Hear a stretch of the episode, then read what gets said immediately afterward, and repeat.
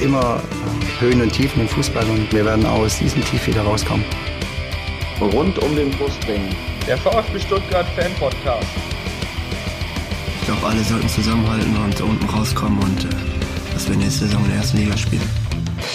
Wir spielen in der zweiten Liga, unsere Fans gehören in die Champions League. Das ist, ähm, wie gesagt, mit keinen Worten zu erklären. Herzlich willkommen zum Podcast rund um den Brustring. Dies ist Folge 19 und auch dieses Mal begrüße ich wieder ganz herzlich den Tom an meiner Seite. Hallo Tom. Hallo Lenny. Und auch zu Folge 19 haben wir uns wieder einen Gast eingeladen. Das ist diesmal der Dirk. Hallo Dirk. Hallo Lennart, hallo Tom. Einen ganz, kurz, einen ganz kurzen Überblick, über was wir heute reden wollen in unserer äh, Folge. Wir werden zum, erst, zum einen erstmal den Dirk vorstellen. Dann reden wir über die letzten drei Transfers, die der VfB noch zum Ende der, des Wintertrans Winterpausentransferfensters getätigt hat. Äh, wir blicken zurück auf die letzten drei Spiele des VfB gegen St. Pauli, gegen Düsseldorf und gegen Sandhausen. Äh, wir blicken voraus auf die nächsten drei Spiele äh, gegen Heidenheim, gegen Lauter und gegen Braunschweig. Äh, wir äh, diskutieren ein bisschen über die aktuelle Tabellensituation und am Ende wählen wir natürlich wieder den Spieler der Folge. Ja, ähm, Dirk ist wie gesagt heute unser Gast. Ähm, Dirk, äh, erzähl doch mal ein bisschen was über dich. Äh, wo kommst du her? Was machst du so? Also ich komme aus dem nördlichsten Zipfel Baden-Württembergs und da war dann die Stuttgart-Liebe auch schnell geboren. Aus Weikersheim, wer das kennt, aus dem lieblichen Taubertal. Das hat mich jetzt aber nach Bayern verschlagen, in Aschaffenburg, also Frankfurt-Nähe und trage aber seit 91, und zwar, das ist mir wichtig, seit Winter 91, äh, den Brustring sozusagen im Herzen. Und ähm, habe tatsächlich meinen Vater bekniet, der von Fußball mit Fußball nichts am Hut hat, so dass es kam, dass ich mit 14 zum ersten Mal ins Stadion kam und auf dem Rückweg in der S-Bahn wollte ich schon wieder zurück. Also das, die Sucht war da und keine, kein Entrinnen und heute noch fahre ich S-Bahn ab, Favorite-Park bis zum Stadion, wenn ich mal in Stuttgart zum Spiel bin und eine Karte habe. Du wolltest nach dem Spiel wieder zurück ins Stadion? Ja, weil, weil, weil ich so geil fand, weil unbedingt, es muss sofort wieder sein. Großartig. Sehr schön. Ähm, das heißt, was machst du, wenn du, äh, was machst du sonst so? Magst du drüber reden oder? Ich, ich bin Lehrer, ganz mhm. langweilig, an einem Gymnasium in Bayern. Also sie haben mich als Baden-Württemberg auf die bayerischen Schüler losgelassen. ähm, meine Fußballerkarriere habe ich schon in der D-Jugend eigentlich eingestellt, als ich als Torwart einmal im Testspiel 14-0 verlor. Eigentlich hätte mir damit schon klar werden sollen, dass ich kein Fußballstar werde. Egal. Ähm, der zweite Traum, der sich in mir breit macht, ist, dass ich immer noch Rockstar werde, weil ich in, in einer Band spiele, aber das jetzt bin ich 35, also ich weiß nicht, ob das alles so hinhaut. Von daher, von daher jetzt tingle ich halt über die Blogs, wie man es nennt. Ja, welches, welches Instrument spielst du? Wie bitte? Welches Instrument spielst du? Äh, Gitarre. Gitarre, ich habe auch Bass in der Band gespielt, aber Gitarre ist so das Hauptinstrument. Das war früher halt immer bitter. Du hast Gitarre, du hast alle Songs gekonnt, aber da du nicht singen konntest, bist du bei den Mädels nie gelandet. Ah. Das war unser Sänger damals, der konnte diesen Herzschmerz, der hatte diesen Augenaufschlag. Ich und war immer so neidisch auf den. Und konnte Wonderwall singen wahrscheinlich. Ja, doch, was der alles konnte. Ich konnte alle Ärzte-Songs, ja. Und hat sich jemand für interessiert, zu viel gequatscht, der Typ. Tja. Du bist mir sehr sympathisch auf jeden Fall. Freut mich, danke, danke. Ja, ähm, was du aber auf jeden Fall kannst, ist ähm, schreiben. Du oh, hast ein, würde ich jetzt mal sagen, denn du hast einen Blog, den ich auch schon seit längerem lese, der nennt sich äh, Brustring einfach. Ähm, mhm. Erzähl doch mal ein bisschen was über den über den Blog. Wie bist du zum Bloggen gekommen und worüber schreibst du so? Also äh, ich habe da immer, ich habe selber erst eifrig als Fan mitgelesen. Der hat ja der, der Heinz Kamp, macht der das? Ich, ich kenne die alle gar nicht tatsächlich. Das läuft ja alles digital. Und das waren so kluge Artikel und auch so schlau und, und reflektiert. Und dann habe ich irgendwann diesen Button gelesen, da könnte man selber schreiben. Mhm. Dann habe ich gefragt, ob das möglich wäre. dann hat er mir den Account eingerichtet. Und dann setzt der Erbe irgendwie mit Schreiben aus, warum auch immer. Und jetzt bin ich da halt momentan sehr unregelmäßig, dass ich da halt äh, sozusagen zum VfB blocke, weil der Name ist, also der Blog ist toll, der Name des Blogs ist toll, er ist bekannt. Mhm. Und Achtung, äh, da ein bisschen Posen muss sein. Das, ich verweise auf mein Rockstar-Leben, was ich noch leben werde. ähm, dass, dass der Spiegel mich einmal äh, zitiert hat, aber das war es dann auch schon. Also da seid ihr sicher besser bekannt. Ja, Im Spiegel wurden wir noch nicht zitiert. Kommt Es war, aber dann der, es war aber dann der falsche Link gesetzt. Das war dann auch wieder. Von Ja, daher ich- was aber für die Katz. Ich, ich, ich erinnere mich, ja. ich glaube, das war der, war der Hirngabel, oder? Der, der Marcel, der das, der das, der den Blog eingerichtet hat, wenn ich mich richtig erinnere, oder? Ja, aber wie, da kennt ihr ihn mehr als ich. Also von daher, ich habe das nur per E-Mail und, und da Mhm. kam leider auch nichts mehr. Was Ja. schade, weil tolle Schreibe, was der hatte. Ja, ich glaube, den, den Marcel, den hatten wir ja vor zwei Folgen zu Gast oder vor drei. Mhm. Ähm, Ja, sehr schön. Und über was schreibst du so, wenn du, wenn du schreibst? Für diejenigen, die deinen Blog noch nicht gelesen haben? Also Oder wie, wie, wie, wie schreibst du? Ja, ja, ich, also ich schreibe aus Fansicht, aber jetzt einfach nicht subjektiv, dass ich da irgendwie über aus der Südkurve oder irgendwoher berichte, sondern ich lese halt wirklich eigentlich wahrscheinlich alles zum VfB, was sich sich so findet und, und probiere so ein bisschen mal so in der Nachlese was zu, äh, zu schreiben, dass man halt sozusagen nicht immer als allererstes Sonntag früh schon irgendwas, irgendwelche Phrasen trischt und Mhm. den Doppelpass nachspielt oder Doppelkorn oder wie man es auch immer nennen mag, Doppelpfiff, äh, sondern dass ich versuche, das ein bisschen in der Retro-Perspektive zu sehen und da ein bisschen mal einen neuen Ansatz oder so eine neue Anmerkung reinzubringen. Was ja, der VfB hat ja einiges an Gesprächsstoff geboten, von daher war da ja viel zu schreiben in letzter Zeit und aber momentan geht ja wieder aufwärts. Ja, das stimmt. Tom, möchtest du die drei Fragen, äh, unsere berühmten drei Fragen an, an, den, unseren Oh. Gast, den Dirk, stellen? Die berühmten drei Fragen. Jetzt kommt das Kreuzfeuer. Genau. Dein erstes VfB-Trikot. Das, mit diesen Trikots, da war ich irgendwie nie, also tatsächlich erst 2007. Okay, Mhm. mit wem hinten drauf? Ähm, oh, ganz schlecht. Mit meiner Lieblingsnummer 15 und den Namen Simon. Ich erinnere an meine Fußballkarriere, die in der D-Jugend schon aufhörte. Okay. Dein erstes VfB-Spiel. eigentlich. Das ist noch, weiß ich noch ganz genau, das war praktisch Höhepunkt in meiner Jugend, in meiner langweiligen, im nördlichen Taubertal, Badisch-Sibirien nennt man das von Stuttgart aus gesehen. Ähm, 18. September 1994, ein Sonntag, Jürgen Röber Trainer, Ante Kovic, den keiner mehr kannt, schießt zwei Tore eingewechselt, erstes Bundesligaspiel zum 4 zu 1 gegen Hertha BSC Berlin. Der ist. Respekt. Ähm, Am- wenn am du Tag- im Neckarstadion bist. Ach, sorry, äh, red ruhig aus. Äh, nee, nee, wahrscheinlich soll ich mal nur kurz beantworten und ich laber. Nö, Nö, nö, nö, gar nicht, gar nicht, gar nicht. ich hatte den Tag vor Geburtstag, aber es war ein Sonntagsspiel, das hat halt keiner gewusst. Aber sonst hätte es halt perfekt getroffen. Und ich habe ja so gefeiert, als Ante Kovic ja bei Hertha BSC Berlin tatsächlich ja da mal kurzzeitig äh, Interimstrainer war, dass Mhm. der wieder aus der Versenkung auftauchte. Das, da habe ich gefeiert. Aber das wusste dann auch wieder nur ich. Ich, ich kenne ihn echt überhaupt nicht. Nee, das ist, da war Matthias Hagner über rechts, das waren auch hier 94, das waren noch Zeiten Jürgen Röber Also, Also. Hagner kenne ich dann schon wieder. Ja, ja, das siehst du mal. Genau. Ähm, wenn du im Neckarstadion bist, was ist denn dein Platz dort? Oder Ähm, hast du einen Platz oder hast du eine Dauerkarte? Äh, ich habe keine Dauerkarte. Ganz früh saß ich äh, fett natürlich gegen gerade. Der Papa, äh, Entschuldigung, ähm, gegen Tribüne. Der Papa hat gezahlt. Dann bin ich mir in die Kurve abgewandert, aber nie in Stehplatz. Und jetzt sitze ich mittlerweile, weil ich immer meinen Neffen mitnehme, im Familienblock. Sehr schön. Da findest du mich. Ja, und einmal ganz bitter in der Nähe vom Auswärtsblock mit einem riesen äh, Kaiserslautern-Fan. Das saß ich dann auch mal. Das war dieses berühmte Spiel. Wir führen 3-0 und dann kriegen wir noch drei Kisten. Und ach, ich, haben wir es nicht noch verloren? Ach, ich weiß es schon gar nicht mehr. Ich will es gar nicht mehr wissen. Ich habe geweint. Sehr schön. Jo, dann würde ich sagen, ach so genau, wo findet man denn deinen Blog? Darüber haben wir gar nicht vorhin gesprochen. Äh, Brust, äh, WordPress.brustring.com. Sehr schön. Gut, dann würde ich sagen, dann reden wir mal, äh, bevor wir über die, die letzten drei Spiele reden, reden wir Mhm. mal noch über die letzten Zugänge, die der VfB noch äh, ganz klassisch am letzten Tag der Transferperiode im Winter geholt hat. Es waren drei Spieler. Ähm, ich würde die kurz äh, jeweils vorstellen und dann können wir mal kurz über die einzelnen reden. Ähm, der erste, der den Tag unterschrieben hat, war Ebenezer Ofori. Der kam vom AIK Solna aus Schweden, das ist ein Vorort von Stockholm.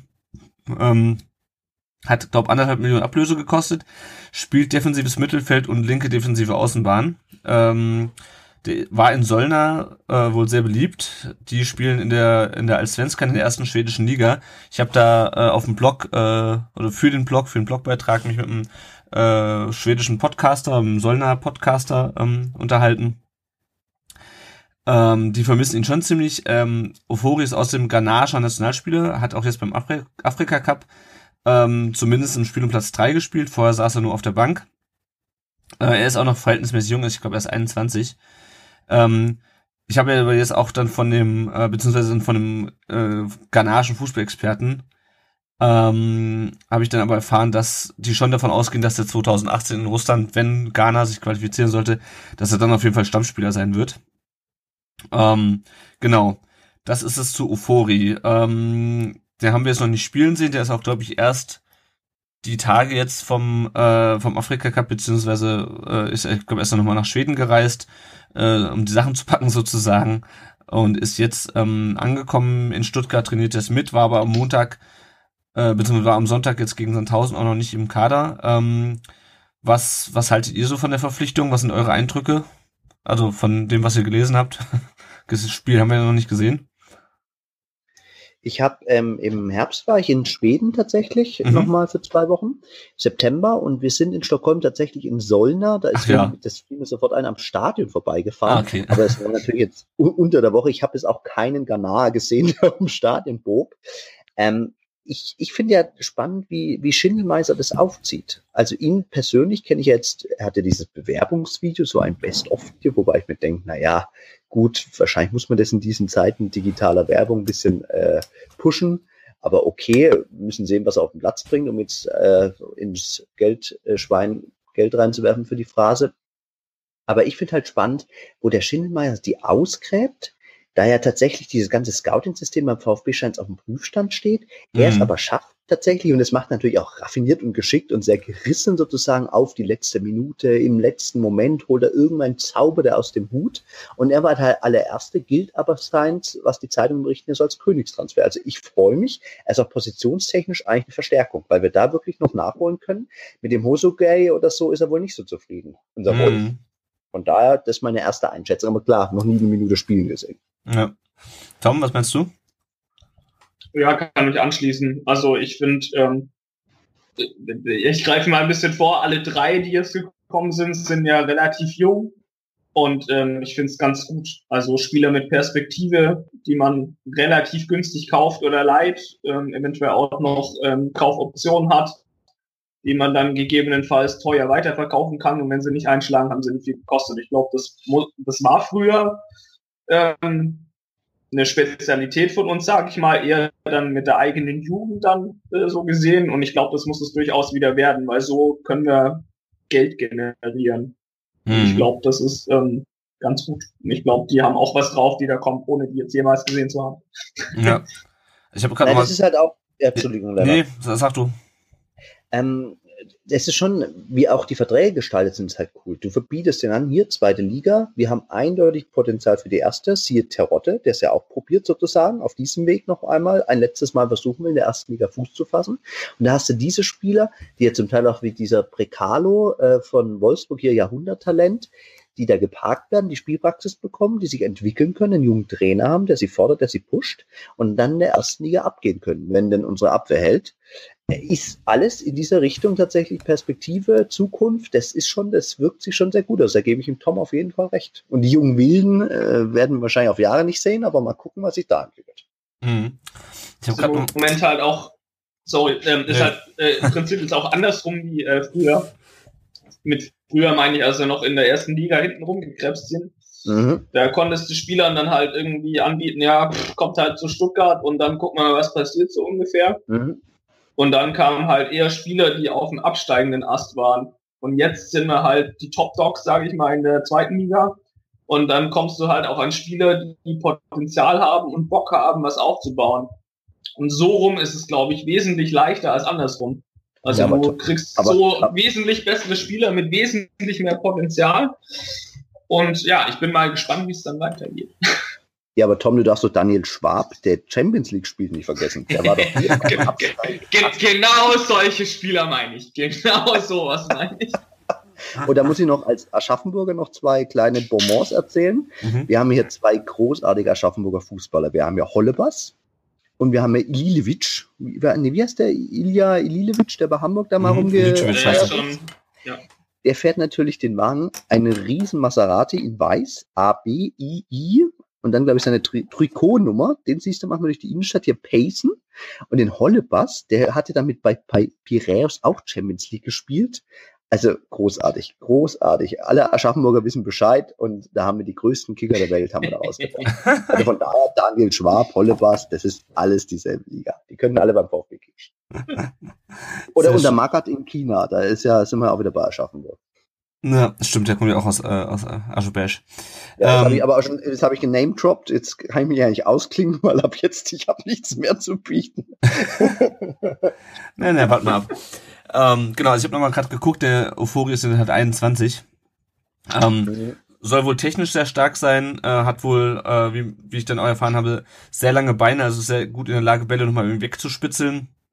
Hat nur ein bisschen Probleme äh, in der Offensive, ist nicht so, ähm, im Abschluss ist nicht so effizient und äh, ist auch nicht so wahnsinnig schnell. Äh, aber ich sag mal, das sind Sachen, die man jetzt im defensiven Mittelfeld nicht unbedingt äh, ständig braucht. Und insofern, ähm, ja, ich habe natürlich auch noch nicht spielen sehen. Bin aber auch ähm, doch ziemlich äh, positiv gestimmt.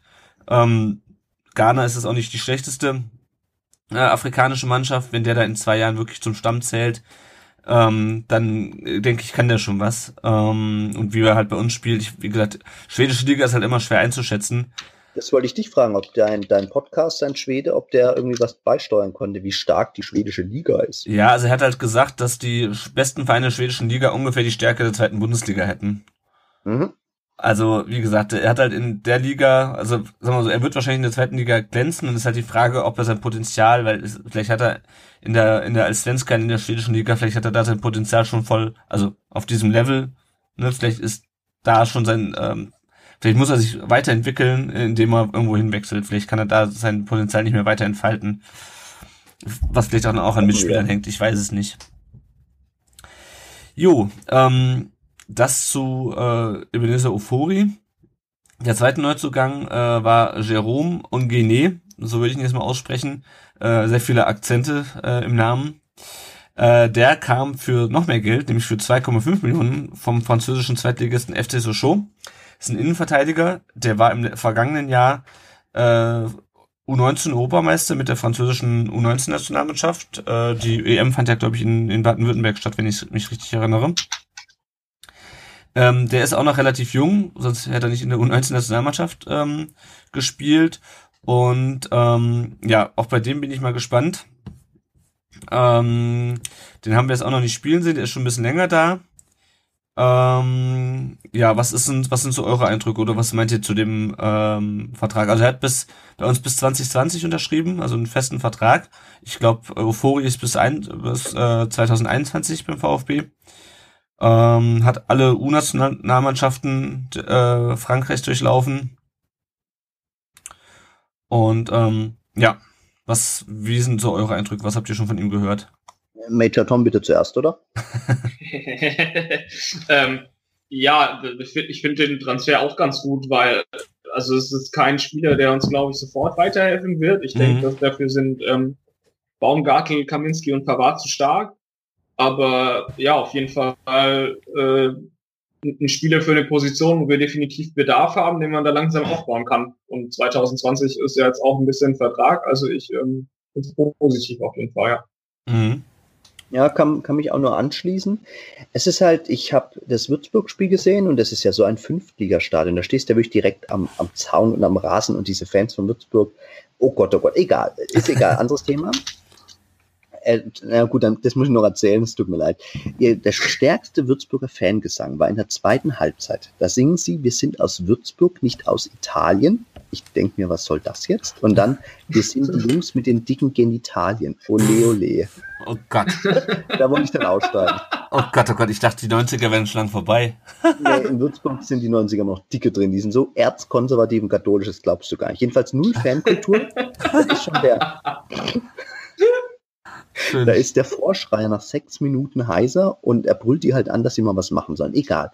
Und da hast du hinten gesehen den Kaminski und den Sunjic, mein Lieblingsspieler. Und das war so hölzern. Das war null Spielaufbau. Das war auch von daher vom Kaminski, an dem Tag hatten sie alle einen schwarzen Tag, aber ganz, ganz ungelenk und hier berühmte Spieleröffnung und was weiß ich. Also den Kaminski sehe ich wirklich als einen, einen schwachen Vertreter. Der Baumgartel, klar, der ist klasse. Und der Benjamin, wie ich ihn nenne, ist, ist ja, glaube ich, der hat sich gegen Vierter diesen geilen Pasta aus dem Ärmel geschüttelt aus 80 Metern. Das ist ein bisschen in seinen Lockenkopf gestiegen. Ich glaube, der ist schon gut, aber das ist, glaube ich, so ein Hallo-Tri, dass er hier wie Großkreuz gegen, gegen Düsseldorf im eigenen Fünfer das Trippeln anfängt.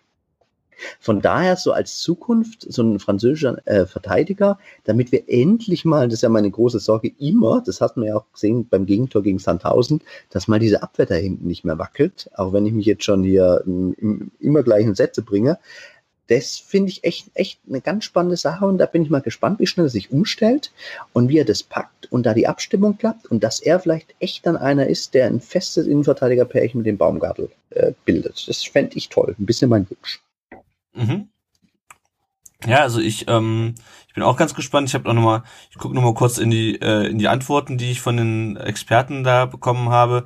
Ähm, da wird davon ausgegangen, dass er auch eher zunächst auf der Bank sitzt, dass er aber nicht unbedingt schlechter als Pavard ist. Ähm, und dass er sich einfach noch entwickeln muss. Also der wird jetzt ja. erstmal nach der Saison äh, in die U21 aufrücken. Ähm, der ist, wie gesagt, einfach noch sehr jung, soll aber schon sehr selbstbewusst sein, was ja, äh, wenn es nicht in Überheblichkeit oder Ungestümheit ähm, ausartet beim VfB äh, in, der, in der Defensive, ist das ja schon eine, eine ganz gute Anlage.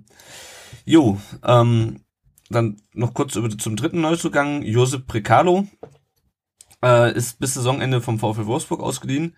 Äh, bei Aufstieg äh, sogar noch ein Jahr länger und angeblich, ähm, so hat zumindest, glaube ich, die Stuttgarter Zeitung oder die Stuttgarter Nachrichten äh, berichtet, äh, haben wir auch eine Kaufoption, ähm, was natürlich schon mal ein ziemlich guter Deal wäre.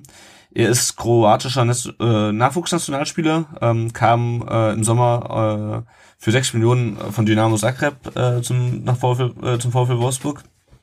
Er gilt als einer der besten seines Jahrgangs, äh, im Jahrgang 98 und äh, ist vor allem auf der linken Außenbahn offensiv ähm, aktiv. Äh, kam wie gesagt zu Wolfsburg im Sommer, hat unter Hacking einige Spiele auch gemacht und wurde dann unter Valerian Ismail nicht mehr eingesetzt. Und deswegen hat man sich in Wolfsburg entschieden, ihn zu verleihen. Der hat gegen ähm, Düsseldorf, glaube ich, äh, ja. Gegen, gegen Düsseldorf hat er, wurde er spät noch eingewechselt da hat man noch nicht so viel von ihm gesehen, er war noch ein bisschen hektisch. Ähm, aber prinzipiell, also ich meine, äh, klar, es wurden schon viele als großes Talent beschrieben äh, und nicht alle werden dann auch vom Talent zum Topspieler. Ähm, aber so einen Spieler zu bekommen, ähm, das ist schon, ist schon ganz gut. Und wenn er uns wirklich anderthalb Jahre erst erhalten bleibt, wenn wir aufsteigen, ähm, das finde ich schon sehr positiv. Ähm, ja, was meint ihr denn zu Josep Precado? Ich finde ihn als, als Idee und dass man den, glaube ich, sicher günstig erwischt hat oder dass mir sozusagen der jetzt hier ein bisschen Ungnade vielleicht gefallen ist oder sein Talent gerade nicht so zeigt, dass man sich so jemand holt, finde ich sehr klug.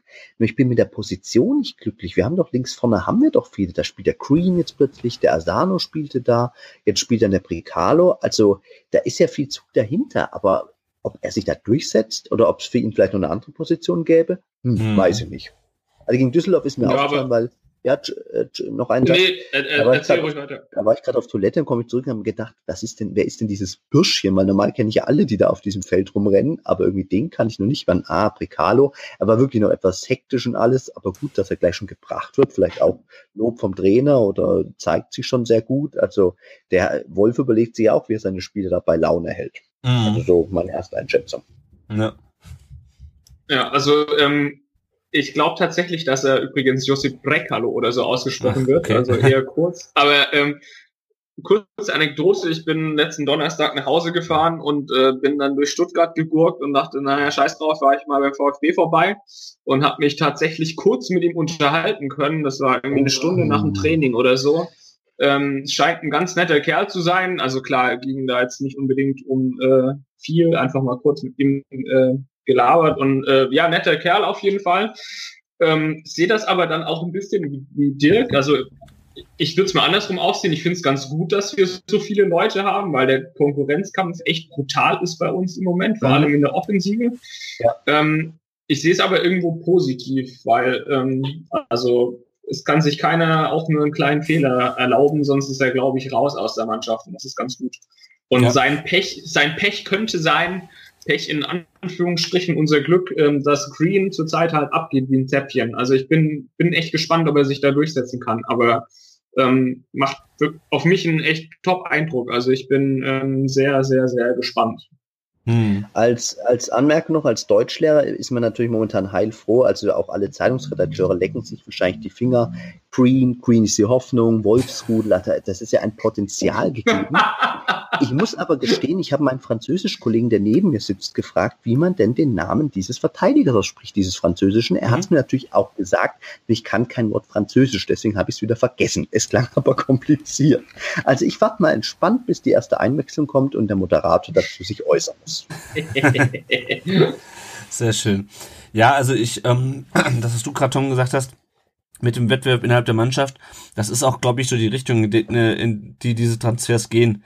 Ähm, das sind keine Spieler, ähm, vielleicht abgesehen ein bisschen von Precalo, aber auch bei dem, die jetzt sofort Stammspieler sind, sondern das sind Leute, die sollen den, Kon den Konkurrenzdruck im Kader einfach erhöhen sollen.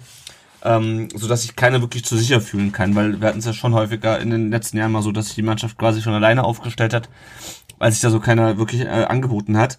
Wir hatten ja auch beispielsweise das Problem, dass nachdem ähm, Heise gewechselt ist, dass äh, Insua niemanden mehr hinter sich hatte, der Druck auf ihn machen konnte. Hat der Druck gemacht, der Heise? Eben. Und vorher eigentlich schon auch nicht. Heiße ähm, Luft? Aber immer. aber immerhin hatte man, ja gut, aber ich, meine, es war immerhin jemand da, ne? Also ob der wie okay, viel der Druck gemacht, aber der der, ich wollte ja. gerade sagen, in Sua konnte jetzt nicht komplett die Arbeit einstellen, äh, weil da hätte man immer noch ähm, Heise da irgendwie hinstellen können. Der hat ja auch immerhin für Dresden jetzt ein Tor gemacht, ne? Vor zwei Wochen. Ähm, aber zurück der auf, auf auch gegen Mainz getroffen, glaube ich. Krass. Ach ja, als wir noch gegen Mainz gespielt haben. Äh, ja. Aber auf, auf, jeden Fall haben wir jetzt in Euphorie jemanden, der, denke ich, ähm, wenn er dann ähm, ein bisschen eingespielt ist auch und ein bisschen trainiert hat, der dann auch, obwohl er eigentlich die Hauptposition im defensiven Mittelfeld hat, auch auf den Sur ein bisschen Druck machen kann im, auf dem linken ja. Flügel. Und ich denke mal, das ist so die Richtung, in, in die das, äh, die die Transferpolitik jetzt im Winter generell geht. Ähm, ein bisschen anders als mit Manet und ähm, Pavard und äh, äh, Asano im Sommer, die ja wirklich sofort weiterhelfen sollten, auch und die es ja auch getan haben. Ähm, ja, ich bin, ich bin mal gespannt. Also gerade bei den Spielen, die wir fest, festgekauft haben, bin ich sehr äh, interess äh, bin ich sehr gespannt, wie da die wie da die Perspektive ist und wie die sich weiterentwickeln. Wobei ich glaube, diese drei genannten Sommerkäufe waren auch für die Zukunft. Also ob die alle gleich einschlagen, war auch nicht klar ob ein Manet sich so schnell umstellt und der Asano mm. in seinem Asien Cup da dann gleich hier auf, auf dem Platz alles wieder bringen kann. Aber ich gebe dir recht, überleg mal rechts ein ziemliches Ungleichgewicht, rechts hinten, da muss ein Florian Klein auf die Tribüne. Ein Großkreuz wackelt auch immer. Und mm. links hast du einfach nur hinzu. Sonst ja. nichts. Das ist wirklich, das stimmt. Da braucht's mal wieder jemanden. Ja. Gut. Habt ihr denn noch was zu unseren Trainerzugängen? Was wir besprechen sollten? Also wie ich kann mich nochmal wiederholen, mhm. diese, diese, die Zeitungen schreiben mir immer, der Schindelmeiser hätte dieses, diese Südamerika-Connection. Da hat er mal bei Hoffenheim halt Obasi und Bar und so gefunden. Super mhm. toll. Wobei waren es ja doch Afrikaner, ach, keine Ahnung. Und das wurde dann auch immer so gepriesen, was der nicht alles kann, der Norddeutsche hier in unseren schwäbischen Gefilden. Aber jetzt, dass er sich da aus den unterschiedlichsten Ligen, ich habe, also ich kenne mich jetzt nicht so in der europäischen Liga aus, in den europäischen Ligen, aber dass er die Leute daherholt, die Nationalspieler sind, die äh, tatsächlich im Afrika Cup spielen, die jung sind, die scheinen also wirklich Talent haben. Also ich ziehe da erstmal meinen Hut. Das ist wirklich, das ist was ganz anderes, was ein Dutt. Ich weiß noch, Dutt damals, großes, äh, groß reine machen, schwäbische Kehrwoche und die erste Neuzugang war Philipp Heise, der beste Linksverteidiger der zweiten Liga. Also das sind halt echt Welten im Unterschied. Und der Schindelmeister ist auch nicht irgendwie so ein Großmaul. Ich, ich, ich halte viel von ihm. Aber gut, immer abwarten. Wir sind ja eh alle vorsichtig geworden. Ja. Also ich muss sagen, was ich auch sehr positiv fand, ist, dass man diese ganzen Spieler ähm, wirklich erst bis ganz vor Schluss, äh, erst ganz kurz vor Schluss der, der Transferperiode überhaupt mal was von denen gehört hat. Also ja. ähm, es hat es natürlich auch mir äh, ein bisschen schwer gemacht, zeitnah da irgendwie Infos über die äh, ranzukriegen aus äh, Schweden, äh, Frankreich, Ghana und äh, und sonst woher. Ähm, aber man hat wirklich erst, also ich glaube der Ofori oder der Ongene, ich glaube einer von den Namen, der stand schon am äh, Montag fest und am Dienstag war ja dann mhm. das Ende des Transferfensters und ja. manche Namen hat man erst am Dienstag erfahren. Das hat, glaube ich, beim VfB seit langem keiner mehr geschafft, so lange äh, die Transferkandidaten geheim zu halten. Also ich erinnere mich ja, doch noch daran, wie äh, Klaas-Jan Hünteler ähm, wochenlang ähm, durch die, durch die Presse getrieben wurde, der Name, weil der sich erst zu, äh, für den VfB entschieden hat, dann doch wieder dagegen und irgendwann wusste auch jeder, wie viel Geld wir zur Verfügung haben. Ähm, und konnte dementsprechend den Preis hochtreiben. Ne, das war, als wir die, die über 30 Millionen für Gomez bekommen haben und dann äh, erstmal einen Lautsprecher angemacht haben gesagt haben, Leute, wir haben 30 Millionen, äh, wer möchte sie haben und gibt uns einen äh, Stürmer dafür. Und ähm, klar, das geht natürlich auch bei Spielern einer gewissen, von einer gewissen Qualität geht das nicht mehr, das so geheim zu halten, aber ich finde schon sehr, sehr gut, ähm, dass wir die Transfers so im Geheimen abwickeln. Ähm, und man nicht irgendwie nochmal groß, nicht irgendwie nochmal groß drüber debattiert wird, sondern dass die quasi die Namen erst dann bekannt sind, wenn die quasi schon einen Vertrag unterschrieben haben. Ich hätte es also nicht gedacht, dass du bei diesem Podcast jetzt hier ein Pavel Pokrepniak-Bashing beginnst. Dieser großartige Stürmer, der sich, es ist so ein Scheiße, das sind alles die gleichen Arten von Spielern. Das ja. war diese 30 Millionen, ach schade. ähm, was ich noch, tatsächlich, jetzt kommt der Deutschlehrer in mir raus. Es gibt eine Fußballakademie in Nürnberg, das wusste ich gar nicht, Akademie für den deutschen Fußball. Mhm. Und die verleihen ja jedes Jahr Preise für alles Mögliche. Der beste Spruch war ja von Stöger. Ja, der Linienrichter hat nichts gesehen. Ich habe ihm meine Brille angeboten. Sie hat er auch nicht gesehen. Und ähm, dann gibt es auch ein Buch des Jahres und es hieß, heißt Moroskos Talente. Das ist so ein Spielerscout, der mal bei Wolfsburg anfing. Mhm. Und ähm, mit diesem, von diesem äh, Ränge geschriebener Rank heißt der, der schon einige Bücher geschrieben hat, Traumüter und so. Mhm. Und das, ich habe es im Rausch durchgelesen, weil das sau spannend, sau cool geschrieben, auch wie damals Wolfsburg mit diesen glücklichen Umständen Meister wurde, wie da alles geklappt hat. Und er da mittendrin war, dieser Morosko, das ist ein Berliner. Mhm da wird, der wird versucht, sich dann als Spielerberater und wirklich, was für ein knallhartes Geschäft und, und wieder abgezockt wird und wieder Sachen platzen und kurz vor Schluss in falsche Faxe etc. Und von daher finde ich, dass wir das Geheimnis der Schindelmeiser und wie er sie kurz vor Schluss sozusagen lossiert, ist wirklich schon, das ist schon große Kunst. Mhm. Jo, Tom, hast du noch was zu unseren Transfers oder wollen wir weitergehen auf die äh, Spiele, die letzten drei? Wir können gerne auf die Spiele weitergehen. Sehr schön. Alles gesagt, finde ich. Gut. Dann ähm, blicken wir erstmal auf die letzten drei Spiele seit Beginn der äh, Rückrunde zurück. Das war ein 1-0 äh, auf St. Pauli, ein 2-0 Heimsieg gegen Düsseldorf und jetzt am vergangenen Sonntag ein 2-1 Heimsieg gegen Sandhausen. Ähm, wenn man sich das so insgesamt anguckt, äh, gegen Düsseldorf, äh, das war sehr souverän. Ähm, die anderen beiden Spiele waren ein bisschen wackeliger. Ähm, was aber zum Teil auch sehr nachvollziehbar ist, denn Sandhausen ist jetzt im Gegensatz zu St. Pauli, zumindest tabellarisch, ähm, doch gar nicht so schwach, wie man das immer vom Namen her vermuten würde. Hätte ja eine ah. Bombenabwehr. Genau, ähm, ich wollte gerade sagen, ähm, was ist denn eure Meinung zu den drei Spielen? Also erstmal abgesehen davon, dass wir natürlich es aus drei Spielen neun Punkte geholt haben, wie es besser nicht geht. Ähm, aber wenn man so ein bisschen zwischen den Zeilen liest, was ist jetzt so euer Rückblick auf die drei Spiele? Tom, du zuerst? Der, der Gast darf gerne zuerst. Merci. Ähm, ich denke, also die wissen, der VfB hat eine Bombenoffensive. Und deswegen stellen sich alle brutal defensiv ein. Und dann musst du natürlich über Schnelligkeit und Terrotte, wie auch immer, musst du deine Tore machen. Also das war gegen Sandhausen, ich, ich habe es jetzt nicht live gesehen, nur die Zusammenfassung ist ja ein Riesenstück Arbeit. Ähm, gegen St. Pauli sah es sehr glücklich aus, tatsächlich, wie es dann noch am Schluss der Manet, den da irgendwie noch reinballert. Und gegen Düsseldorf war es aber wirklich abgeklärt. Da hätten sie ja wirklich 4-0 gewinnen können. Wobei mhm. Düsseldorf das scheint auch äh, taktisch auch sehr unklug angestellt hat. Also von daher, mich hat's gefreut, dass die Abwehr eigentlich hielt, also wirklich das gut stand. Die Offensive, das ist wirklich, das ist wirklich geil. Also die ist natürlich erstligareif. Und denkt dran, Ginche kommt noch oder so. Und gut, diese Frage, wie halt Wolf immer eine neue Startformation gegen Sandhausen jetzt zum allerersten Mal nicht, ist halt so eine Tuchelehre wohl, dass man sich immer auf den Gegner einstellt. Das wird man natürlich in der ersten Liga dann kritisieren, immer nur auf den Gegner, lieber eigene Stärken beschwören etc.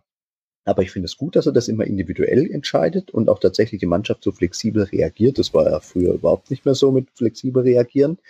Und deswegen sind diese drei Siege nicht, nicht zu tief einzuschätzen, sondern wirklich ein richtig sauberer Start. Und darauf kann man richtig geil aufbauen, weil wenn ich mir jetzt die nächsten Gegner gucke, Lautern und so etc., die sind schlagbar. Das ist, wir sind mittlerweile, ich traue es mich gar nicht zu sagen, aber in der Position, dass man sagt, gut, wir sind Erster und wir haben Selbstbewusstsein, wir machen die Tore, hinten passt also jetzt können wir die Leute schlagen.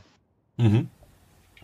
Tom? Ja, was ich gerade ähm, gegen St. Pauli und Sandhausen so positiv finde, ist, dass ähm, eigentlich beide Gegner extrem gut drauf sind im Moment. Also gegen St. Pauli äh, hätten wir auch locker verlieren können, wenn es dumm läuft. Mhm. Ähm, ja. Sandhausen die beste Defensive der Liga und wir haben beide Spiele trotzdem gewonnen. Mhm. Und ich glaube, das wäre, sorry, vor ähm, vier, fünf Wochen oder so, also vor der Winterpause, ist das eben nicht so gelaufen. Also siehe das Spiel gegen Hannover. Da haben wir dann halt die Fresse voll bekommen, weil wir uns das Ei eigentlich fast selber reingelegt haben. Und das ist jetzt einfach nicht mehr so. Und das finde ich ähm, sehr, sehr positiv. Äh, Sandhausen hat, glaube ich, vor dem Spiel fünf Spiele ohne Niederlage gehabt mhm. oder so.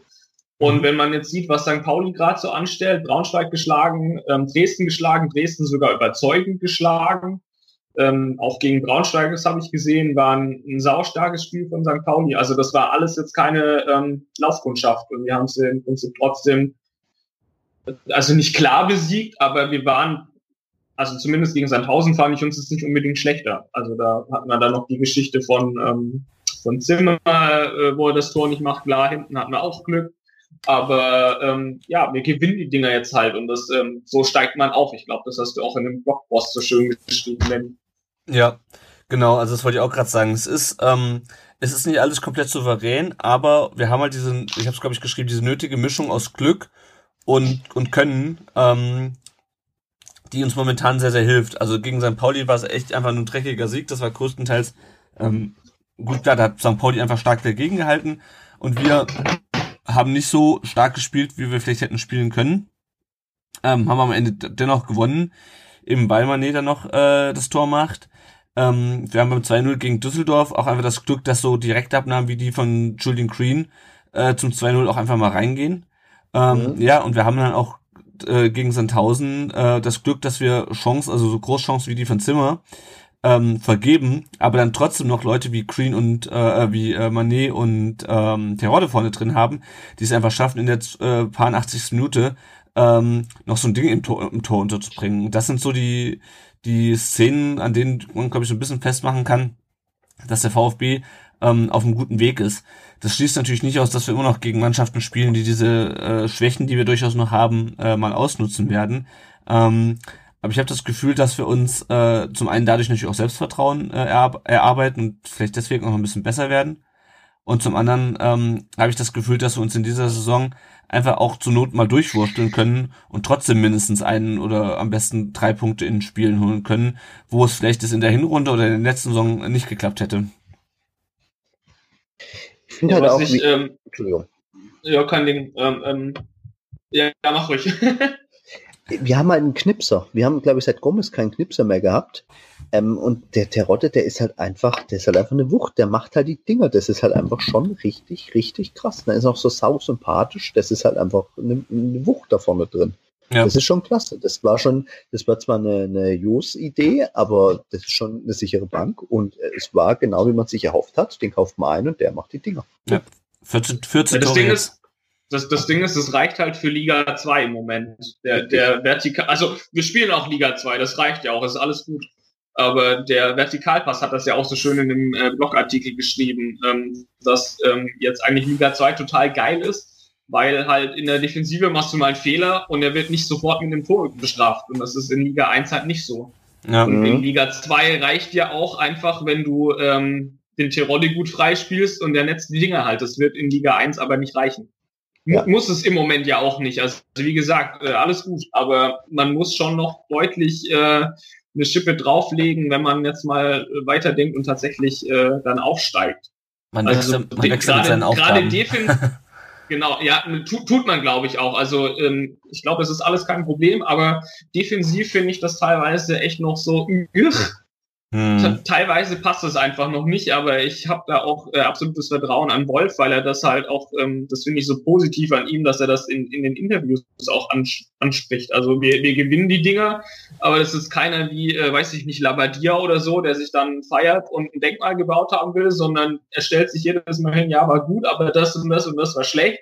Und das können wir aber noch verbessern und dann wird es noch viel besser. Das finde ich ähm, extrem positiv. Und deswegen bin ich auch sehr, sehr positiv gestimmt im Moment.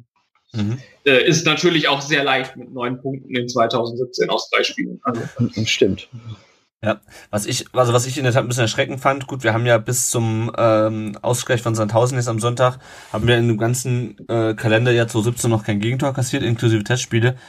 Nur das Gegentor, was wir dann kassiert haben, mit dem Sukuta Passu, der quasi eingewechselt wird, vorne in den Strafraum rennt und mit seiner ersten Ballberührung den Ball über die Linie drückt. Der steht wirklich ähm, jeweils zwei Meter mindestens von ähm, Baumgartel und Großkreuz entfernt, da in der Mitte und kann einfach unbedrängt das Ding da reindrücken. Ähm, das fand ich schon ein bisschen bedenklich, wobei vorher die Abwehr schon relativ stabil war. Ähm, ja, aber das sind halt so Sachen, da müssen wir noch dran arbeiten. Ähm, am Ende hat es dann doch noch für die drei Punkte gereicht gegen Sandhausen. Ähm, und ich denke auch, wie ich gerade schon gesagt habe, dass es auch in Zukunft reichen wird. Ähm, dass wir uns manchmal noch Fehler erlauben in der in der äh, Abwehr und trotzdem noch die drei Punkte holen werden. Ähm, nur klar, nur ist klar auch fürs nächste Jahr, wenn wir aufsteigen sollten, äh, für die nächste Saison, wenn wir aufsteigen sollten, äh, da können wir uns das natürlich nicht mehr erlauben. Aber wie ich gerade schon gesagt habe, man wächst mit seinen Aufgaben und ähm, ja, vielleicht ist das dann einfach eine gute Spielwiese jetzt, ähm, solange wir offensiv stark genug sind, um mehr, mehr Tore zu schießen, als wir kassieren. Ähm, ja, deswegen Habt ihr sonst noch was zu den beiden Spielen? Also der Danilo Konzelmann hat uns auf äh, Facebook gefragt, äh, warum ist der VfB dreimal unterschiedlich aufgetreten und warum haben sie die drei Spiele trotz länger, trotz langer Schwächephasen gewonnen? Ähm, ich ja. ich finde gar nicht, dass wir dreimal unterschiedlich aufgetreten sind, ehrlich gesagt. Also gegen St. Pauli war es vielleicht ein bisschen schwächer als gegen bei den anderen beiden Spielen, aber ich fand nicht unbedingt, dass wir unterschiedlich aufgetreten sind, ehrlich. Also ähm, mhm. St. Pauli hat uns das Leben auch echt schwer gemacht, finde ich. Also da, die haben auch gegen uns äh, jeweils ihr bestes Saisonspiel, glaube ich, gespielt. Jetzt mal von Braunschweig und Dresden abgesehen, die waren auch ganz gut. Und ja.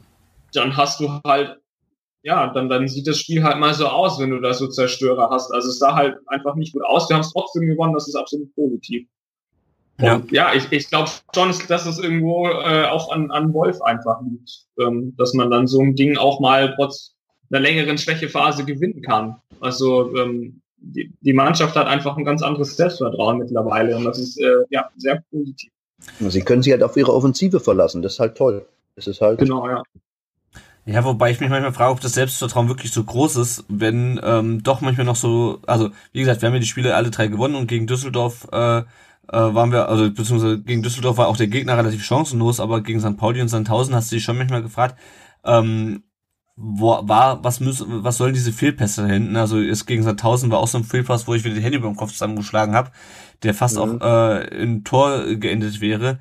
Ähm, und auch gegen St. Pauli sind wir schon zum Teil recht unkonzentriert in der Abwehr gewesen, haben damit natürlich auch den Gegner äh, ein bisschen stark gemacht. Ähm, da ich glaube, da fehlt doch noch manchmal so ein bisschen das Vertrauen in die eigene Stärke ähm, oder das Vertrauen, dass man es wirklich am, Ende schaffen kann. Ansonsten würde man nicht so überhastete und unkonzentrierte Bälle spielen. Oder meinte, die sind sich zu sicher und ähm, leisten sich dann so ähm, so Fehler, weil ich klar, dass Fehler mal immer immer mal passieren im Spiel, äh, das ist klar. Aber ähm, gerade gegen Sandhausen und gegen St. Pauli haben die sich halt schon gehäuft. Es hat halt am Ende ist es halt gut ausgegangen.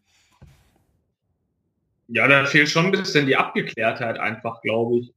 Also ich, ich denke, dass man, also dass man so Spiele wie gegen äh, Sandhausen noch gewinnt, ähm, ich, da, da hat man auf jeden Fall einen, einen Schritt gemacht im Gegensatz zur, zur Hinrunde, finde ich.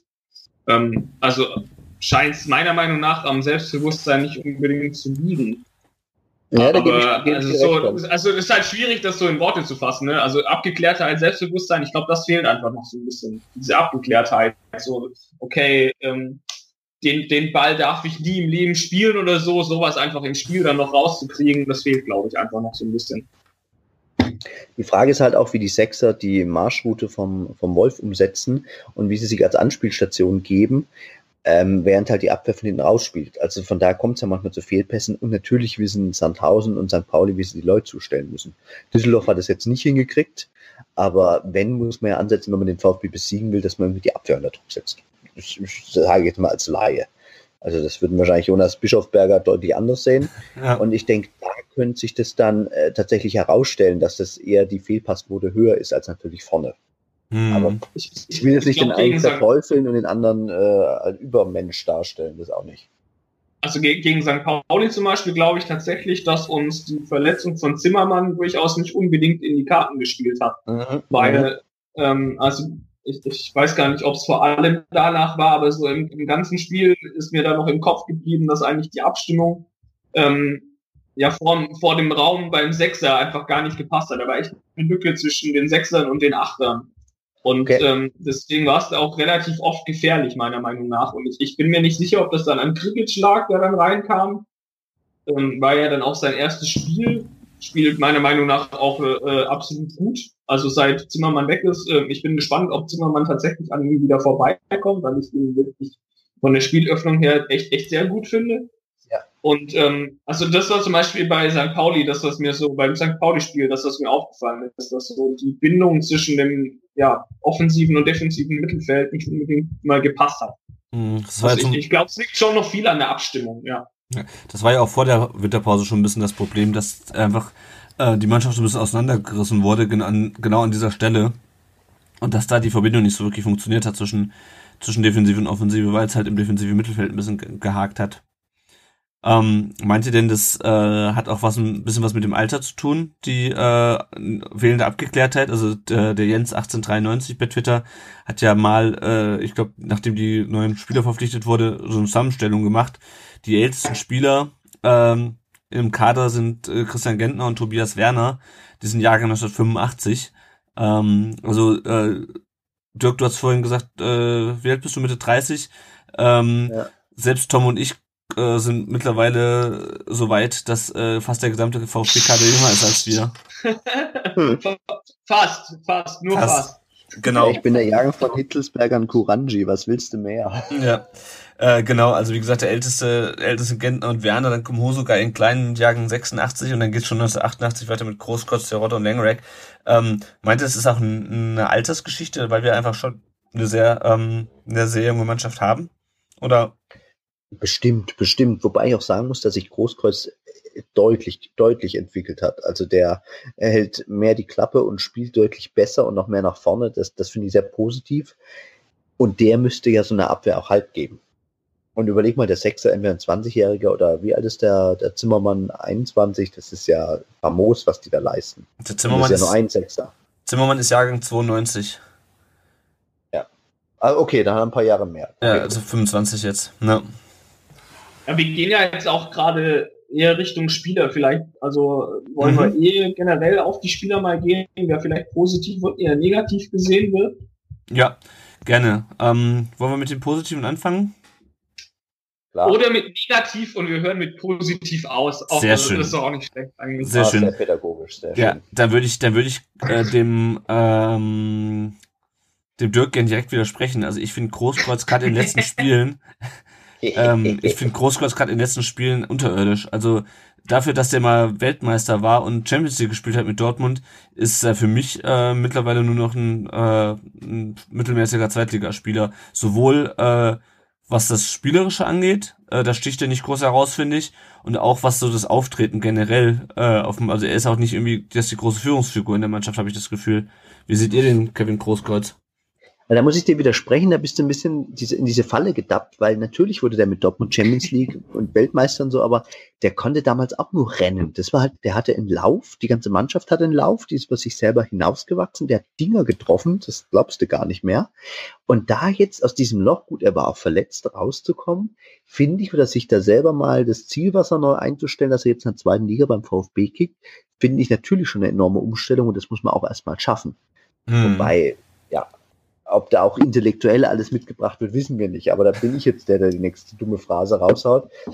Ähm, ich fand ihn, ich habe ihn in Würzburg gesehen, das war, das, das war wirklich unterirdisch. Das war noch schlechter als die Fangesänge der Würzburger. Und deswegen finde ich ihn jetzt deutlich verbessert. Mm, gut, das ist alles eine Frage der Perspektive, also, ne? Ich, ich, ich finde ihn jetzt unterirdisch, finde ich ihn auch nicht, aber ich, was ich tatsächlich glaube, ist, dass er es besser kann.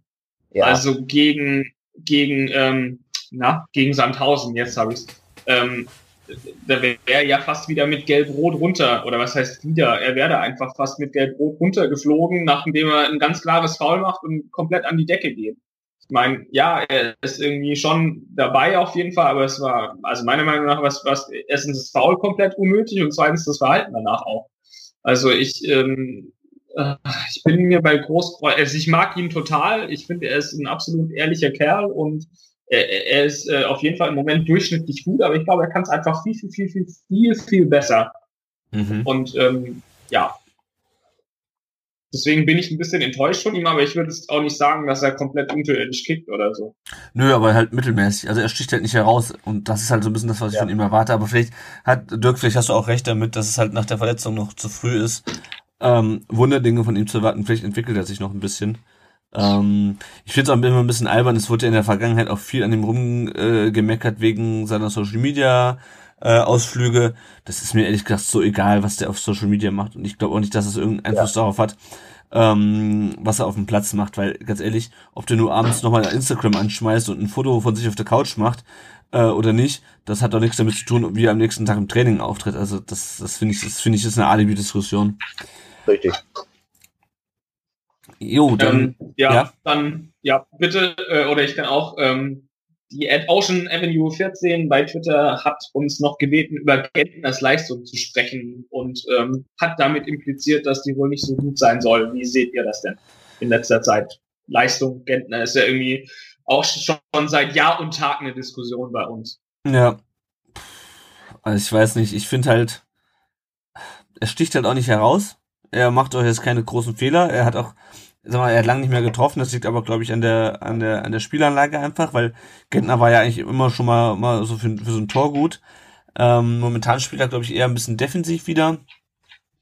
Ja, keine Ahnung. Er ist, ich, wenn er mir auffällt, dann, dann, wenn er irgendwie äh, einen unglücklichen Pass irgendwo hinspielt. Ähm, aber er ist eigentlich momentan eigentlich recht unsichtbar. Ähm, was für einen Mittelfeldspieler manchmal gut, manchmal schlecht ist. Ähm, ich könnte eigentlich nichts Großes Neg Negatives über ihn sagen, aber es, es ist auch nicht so, dass er irgendwie die Spiele jetzt rumreißt, meiner Meinung nach. Na, wir, wir hadern ja schon seit Jahr und Tag mit ihm. Das ist ja, er ist unser Captain, aber irgendwie der erste Liga-Abstieg, da hat sich immer hingestellt und er ist immer unsichtbar, aber der spielt so eine hohe Passquote und alles. Also ich, ich gebe ihm immer noch Welpenschutz, so blöd es klingt, weil, weil er halt doch, er ist kein Mitreißer und Anführer und so, aber der überzeugt auf seinem Platz, der spielt immer und wenn er spielt, ist, sieht's gut aus. Also von daher, ich finde ihn so unauffällig gut wie immer. Mhm. Er ist halt, Ich glaube, glaub ich, bei, auch, ja. ja, bitte, erzähl. Er hat ja, glaube ich, auch ein Spiel ausgesetzt, muss, äh, musste ein Spiel aussetzen in der Hinrunde, ähm, was dann auch entsprechend nicht so super lief. Was, ich glaube ich, war das nicht das Hannover-Spiel sogar oder das Würzburg-Spiel? Eins von beiden musste er, glaube gar nicht. Er Würzburg hat er nicht gespielt, richtig. ich. Ja, genau. Richtig, danke.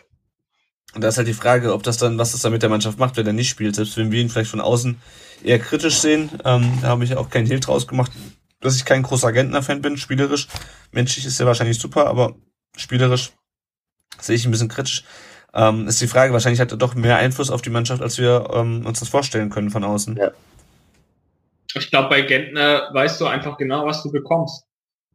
Das ist äh, seit Jahren eine, eine durchschnittlich bis gute Leistung und das ist, glaube ich, auch schon was wert. Also ich finde, er ist relativ konstant eigentlich. Das stimmt. Er ist jetzt nicht konstant mega gut, aber er ist auch nie konstant scheiße. Also es ist, ähm, ja, man, man weiß einfach, was man kriegt und deswegen ist er, glaube ich, wirklich auch ganz wichtig als, ähm, ja, einfach als Stütze im Team. Mhm, aber Deswegen- es, finde ihn okay auf jeden Fall. Also ich bin jetzt nicht der begeisterte Gentner-Fan, er ist, glaube ich, VfBler durch und durch. Ähm, ja, das auf jeden sportlich- Fall.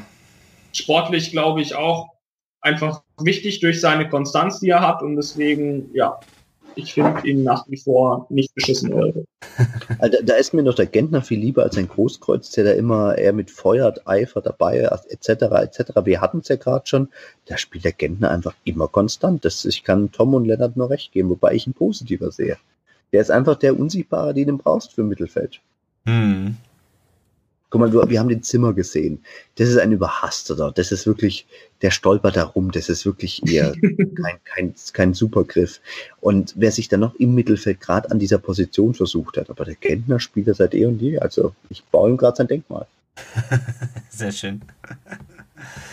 Gut. Also Ähm, verbessert, verbessert hat sich noch der Langerack. Also so, ein, so ein Patzer wie gegen Hannover hat er nicht nochmal gebracht. ja. Also großartiger Rückhalt in der Rückrunde. Wobei ich bei Okay. Längerrack das ein bisschen das Ja. Problem habe, das ist mir gegen St. Pauli aufgefallen, glaube ich, oder gegen Düsseldorf. Der hat Angst, ähm, Abwürfe zu machen. Der hat Angst, das Spiel schnell zu machen, eben wegen den Fehlern, die ihn, die ihm in, gegen Hannover Echt? passiert sind. Das habe ich gegen St. Pauli, glaube ich, gesehen, wo er versucht hat abzuwerfen und dann abgebremst hat und ihn dann doch kurz eingerollt hat. Und jetzt am Sonntag gegen Sandhausen ist es ihm passiert, da hat er auch den Ball abgeworfen, äh, hat irgendwie eine äh, ziemlich schiefe Kurve geworfen und der Ball landete dann direkt bei einem äh, Sandhäuser äh, vor den Füßen. Also auf der Linie klar stark und auch ähm, der pflückt auch alles runter, was so in den Strafraum gesegelt kommt, aber mit der mit der Spieleöffnung, da hat er noch seine Probleme und da hat er glaube ich ein bisschen Schiss jetzt, dass ihm nochmal so ein Ding wie gegen ähm, Hannover passiert. Kön könnte ja auch eine Ansage vom Trainerteam sein, ganz Ja. So von wegen, äh, raff dich mal, ist nicht so schlimm, wenn es ein bisschen langsamer ist, aber sei dir sicher oder so. Also Mhm. könnte ich mir, Ja. wei wei- weiß ich nicht, könnte ich mir vorstellen. Vielleicht ist es auch.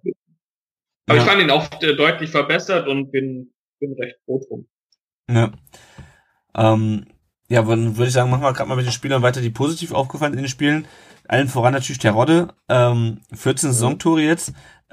Habt ihr euch nochmal das GIF angeschaut von seinem Torjubel beim 2 zu 1? Das ist so geil. Geil. Das ist so, hast du es gesehen, Dirk? Ja. Wo er dann äh, rutscht bis zwei Meter vor der Eckfahne, dann bleibt er hängen und knallt einfach die Eckfahne um. Das, ich gucke mir gerade geiler Torjubel. ja, sehr, sehr geil. Ich sehe gerade nochmal den, ähm, den Artikel vom Vertikalpass, ähm, über den wir auch gleich noch sprechen werden. Und da ist das GIF am Ende drangehängt. Ich könnte es mir unendlich mal, unendlich Male angucken, weil es einfach so geil ist, wie er dann so im Umfall noch die Fahne mitnimmt, äh, die, äh, also die, die Fahnenstange mitnimmt und die Fahne runterhaut. Aber auf jeden Fall auch super geil. Also, ähm, der macht die, der macht die Tore einfach, wie wir es von ihm erwarten. Das ist zum ersten Mal wieder seit langem ein Spieler, den holen wir einfach und der funktioniert einfach. Ja, der hat am Anfang ein bisschen Probleme gehabt, aber jetzt funktioniert er einfach. Der hat, äh, wie gesagt, 14 Tore in jetzt äh, 20 Spielen oder ich glaube, er hat nicht alle Spiele gespielt oder in 19 Spielen oder so. Bockstark ähm, und auch schon super sympathisch. Also das, was man so mitbekommt, ist er sehr auf dem Boden geblieben.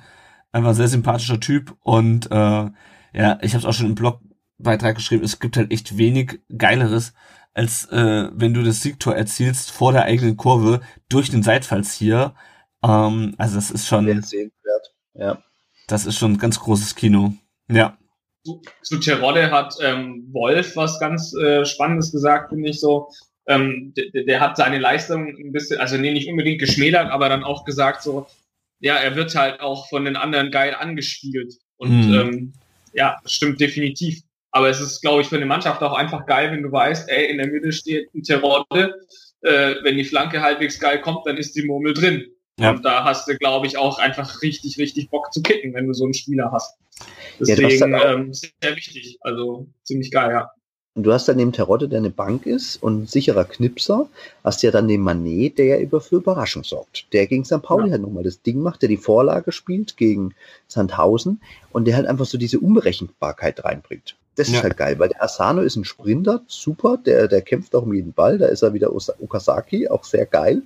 Aber der Manet, der hat halt echt noch so das ge gewisse Gimmick, dass er halt echt da vorne nochmal für richtig was Überraschendes sorgen kann. Und das ist halt auch noch geil, neben so einem ganz verlässlichen wie den Terodde, der ja sozusagen der Bankmitarbeiter im Sturm ist vorne drin. Mhm. Ganz verlässlich der Beamte und der Manet halt hier den, den Punk gibt. Der Künstler. Ja. Also, mein- meine These ist ja, dass Mané im Moment unser wichtigster Spieler ist. Ja. Weil ich den extrem stark finde. Er, er macht selber die Kisten, er bereitet die Dinger wahnsinnig gut vor. Jetzt gegen Sandhausen wieder hat er ja den Zeitfall hier zum 2-1 vorbereitet. Ähm, übrigens kam der Pass auf Mané von Zimmer, der ja viel gescholten wurde, auch für die Chance, die er nicht gemacht hat. Aber hat da auch das Auge für den freien Mané gehabt, also auch mal äh, ja, an den Zimmer. Und ähm, ich finde Mané extrem wichtig. Wenn wir den irgendwie halten können für den Sommer, ähm, müssen wir es meiner Meinung nach unbedingt tun. Also den Ja, finde ich stimmt so. absolut genial. Ich glaube, der ist Ja, doch auch bis, der ist doch bis 2018 ausgeliehen, oder? Der müsste, Ähm, der, ich müsste glaube nur, ja, der müsste nur zurück, wenn wir nicht aufsteigen.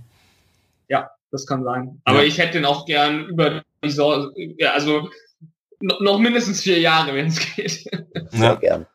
Ja, also wie gesagt, das ähm, gegen gegen St. Pauli war schon geil und das ist mir, am, als ich mir das Spiel gegen St. Haus nochmal angeguckt, da gibt's diese eine Szene, wo ich glaube, wer ist in das Zimmer, irgendwer schlänzt den Ball so auf die Latte drauf. Ähm, Großkreuz tatsächlich. Großkreuz, genau, das war Großkreuz. Ja, Großkreuz war's. Großkreuz, aber wenn man sich dann anguckt, wie fein Manet den Ball vorher dem Großkreuz auf den Fuß lobt, von außerhalb des Strafraums, also das ist unfassbar. Und Manet, ich habe gerade noch mal geguckt, der hat das 13 Spiele für den Absolvi VfB absolviert, hat 11 Scorerpunkte in den 13 Spielen geil. schon geholt. Fünf Tore, sechs, sechs Vorlagen. Das ist unfassbar. Also jetzt gut, ist Ja, gestern, habe ich, gestern der Elfmeter wird halt auch als Assist dann gezählt, weil der an ihm äh, gemacht wurde, äh, verursacht wurde, der Elfmeter, aber trotzdem, also das ist schon bockstark. Da habe ich von dem Donnerstag, äh, als ich da im Trainingsgelände war, auch eine kleine Anekdote. Mhm. Und zwar kam da Manet äh, dann in seiner Karre rausgefahren und ist dann ausgestiegen, hat ein paar Selfies gemacht. Und äh, dann standen neben mir noch ein paar andere Kiebitze da. Groupies willst du äh, sagen? Was ich absolut... Bitte was? Groupies willst du sagen? Genau, Groupies. Äh, jedenfalls, was super lustig war, ist dann, äh, Manet macht dann die Selfies mit den Jungs da, äh, will einsteigen, fragt dann aber nochmal so den Rest, so, ja, ob noch irgendwas ist, so, oder ob er gehen kann, glaube ich, so, so total höflich. Mhm. Und äh, dann meinte der irgendwie einer so, Hanoi, da mu- muss man noch mehr Tore machen, mehr Tore machen. Und ich dachte so, was? du, kannst doch dem Mann nicht, du kannst doch dem Mann nicht sagen, dass er mehr Tore machen soll. Alter, der hat gegen St. Pauli getroffen, der hat irgendwie 500 Scorerpunkte. Was ist denn bei dir kaputt? Das war irgendwie für mich wieder so das typische schwäbische Gebuddel. Das fand ich irgendwie ziemlich lustig. Dass man ausgerechnet Manet sagt, dass er mehr Tore machen soll. Das fand, Ja. fand ich gut. Ja. Jawohl. Nee, also wie gesagt, Mané, da bin ich ganz glücklich. Es wäre halt geil, wenn wir den noch so lange wie möglich halten können, weil das ist ein Spieler, den hatte der VfB lange nicht mehr, auch so von der Spielanlage einfach. Macht einfach Spaß, dem zuzusehen. Ein weiterer Spieler, der mir noch sehr positiv aufgefallen ist, auch weil er noch nicht so lange da ist, ist Julian Green. Ähm, Mhm. Zum einen natürlich wegen seines extrem geilen 2 zu 0 gegen Düsseldorf. Äh, zum anderen macht er einfach richtig Betrieb vorne auf der linken Seite. Zwar sind jetzt noch nicht so viele Tore rausgesprungen, aber dafür, dass ihm ja nachgesagt wurde, mh, ob der schon so weit ist. Der hat bei den Bayern dann nur in der Regionalliga gespielt. Ähm, beim HSV wollte er nicht in der zweiten Mannschaft spielen. Ähm, also dem, von der Spielanlage her finde ich den super vorne auf dem Flügel. Ja, so. Vor allem, also was mir echt äh, extrem gut getan hat äh, und ihm hoffentlich auch, ist, dass er vor ähm, seinem Düsseldorf-Einsatz, habe ich Twitter aufgehabt, und äh, Aufstellung geht raus und äh, das Gehate gegen Green ging schon los und äh, dann macht er diese Bude mit Direktabnahme und äh, dann erstmal schön die Fresse von den Kritikern gestopft. Das fand ich einfach sehr positiv und hat mich extrem für ihn gefreut. Ja. Ähm, ich mag es einfach nicht, wenn man Spielern keine Chance gibt, beziehungsweise die vorverurteilt. Und bei Green war das definitiv so eine Geschichte. Und ähm, find's ganz, ich finde es absolut cool, ähm, dass er so gut drauf äh, ist. Ich hätte ehrlich gesagt selber auch nicht geglaubt. Also ich war auch sehr skeptisch, aber ähm, ja, da jetzt Rekalo und Co. Äh, warm anziehen müssen, wenn sie an dem vorbeikommen wollen. Du hast dann auch wieder jemand, der die Flanken schlagen kann. Das ist wie Mané auf der anderen Seite, wo ja auch klar die, die Marschorder ist, ihr müsst da vorne die Bälle auf den Kopf bringen von Terodde, dann, dann wird es schon. Oder Ginczek wäre ja ähnlich, dass die Bälle auf ihn kommen. Und der Green macht es, der setzt der super um. Weicht auch Mhm. im Flügel schön aus und dann kommt die Flanke. Also das ist ja wirklich auch echt ein guter Zuarbeiter. Ja. Ja, vielleicht, ähm, wenn wir über Green sprechen müssen, äh, sprechen wollen und das äh, über das Tor gegen Düsseldorf, dann müssen wir auch über Anto Cricket spielen. Äh, sp äh, sprechen natürlich nicht spielen. Ähm, der kam ja schon zu Saisonbeginn, äh, hat dann, glaube ich, ein schweres erstes halbes Jahr. Ich habe es auch, glaube ich, in der Stadionzeitung gelesen, dass er sich erst noch so ein bisschen einleben musste. Ähm, und der macht sich mittlerweile, ähm, auch natürlich durch, bedingt durch die äh, Verletzung von Matthias Zimmermann, ähm, hat er sich im defensive Mittelfeld festgespielt und macht auch für mich einen sehr positiven Eindruck. Der hat ja auch, glaube ich, damals schon gegen Fürth gespielt und Tore vorbereitet. Ähm, der ist vor allem offensiv, äh, was die Einleitung von Angriffen angeht, glaube ich, sehr, sehr stark, oder? Was meint ihr? Ja, auf jeden Fall. Der hat ein gutes Auge, gutes, gute Raumaufteilung, gute Stellungsspiel und die Pässe kommen echt, der kann echt durchstechen. Also ich finde ich finde ihn sehr klasse in der Rückrunde. Ja, kann ich mich nur anschließen. Also ich bin, ähm, Zimmermann ist jetzt Anfang der Woche wieder eingestiegen. Also wir nehmen hier jetzt gerade vor dem Heidenheim-Spiel auf, das am Freitag stattfindet. Ich bin, ich denke mal, dass Krikic gegen Heidenheim auf jeden Fall nochmal spielen wird. Ich bin mal gespannt, wie es dann aussieht. Ähm, ob tatsächlich, ähm, ja, ob, ob Zimmermann dann an ihm vorbeikommt. Also ich finde Zimmermann auch stärker, als er oft gesehen wird. Aber ich, äh, ja, Krikic finde ich echt ähm, sehr, sehr gut. Vor allem Spielöffnung kommt mir besser vor als bei Zimmermann. Ich weiß nicht, wie ihr das so seht. Ja, ich halte von Zimmermann generell nicht so wahnsinnig viel. Der läuft zwar viel, aber kann meiner Meinung nach sonst nicht so wahnsinnig viel, aber vielleicht tue ich ihm da auch Unrecht. Ähm, ja, also ich finde Spieleröffnung generell nach vorne, finde ich Krikic schon, schon sehr, sehr positiv. Ja, ähm, wollen wir noch kurz über Timo Baumgartel äh, sprechen? Ähm, es war sicherlich auch mit seinem Verdienst, dass wir jetzt in drei Spielen nur ein Gegentor kassiert haben. Ähm, ich finde, der wechselt so langsam so wirklich in seine Rolle rein, äh, geht sehr kompromisslos auch immer dazwischen, ähm, köpft den Ball auch einfach mal ganz humorlos ins Aus, anstatt dann noch irgendwie irgendwelche äh, Spirenzien zu machen. Ähm, also mit dem bin ich sehr, sehr zufrieden und äh, freue mich, wie der sich weiter, wie der sich entwickelt hat. Kann mich nur anschließen. Schön zusammengefasst. Ich ja, äh, dachte gerade auch so, äh, äh, äh was sage ich dazu? So, ja, äh, Baumgartel finde ich nach wie vor extrem wichtig. Ich fand, er sah ähm, unter vielen gegen ähm, Sandhausen beim 1-1 nicht so gut aus. Der war irgendwie zu weit weg. Ja. Ich weiß nicht, ob es, ähm, ich glaube, es lag tatsächlich einfach daran, dass ähm, so guter Paso dann eigentlich direkt von der Bank äh, vorne reingesprintet ist und eine Kiste gemacht hat. Ich glaube, das war, da haben wir echt gepennt ähm, macht Insua dann auch vorher den ähm, Fehler, glaube ich, ähm, indem er den Ball irgendwie verdaddelt. Und na gut, dann sieht man halt schlecht aus. Ähm, ja, mhm. aber sonst äh, finde ich Baumgartel absolut stark. Und ähm, ja, das ist unser äh, nächster Tusky, sage ich mal, wenn nicht noch besser. Mhm. Jo. Ja, das sieht man auch, wenn der Trainer einen als Abwehrchef aufbaut und sagt, du bist mein Mann, dass, dass der halt einfach das Selbstvertrauen hat, schon einfach kommt. Und mhm. dass er einfach gut ist und dass er den Kaminski auch unheimlich stabilisiert. Das hätte man so nicht gedacht, weil das, das, das funktioniert zwischen den beiden. Ja.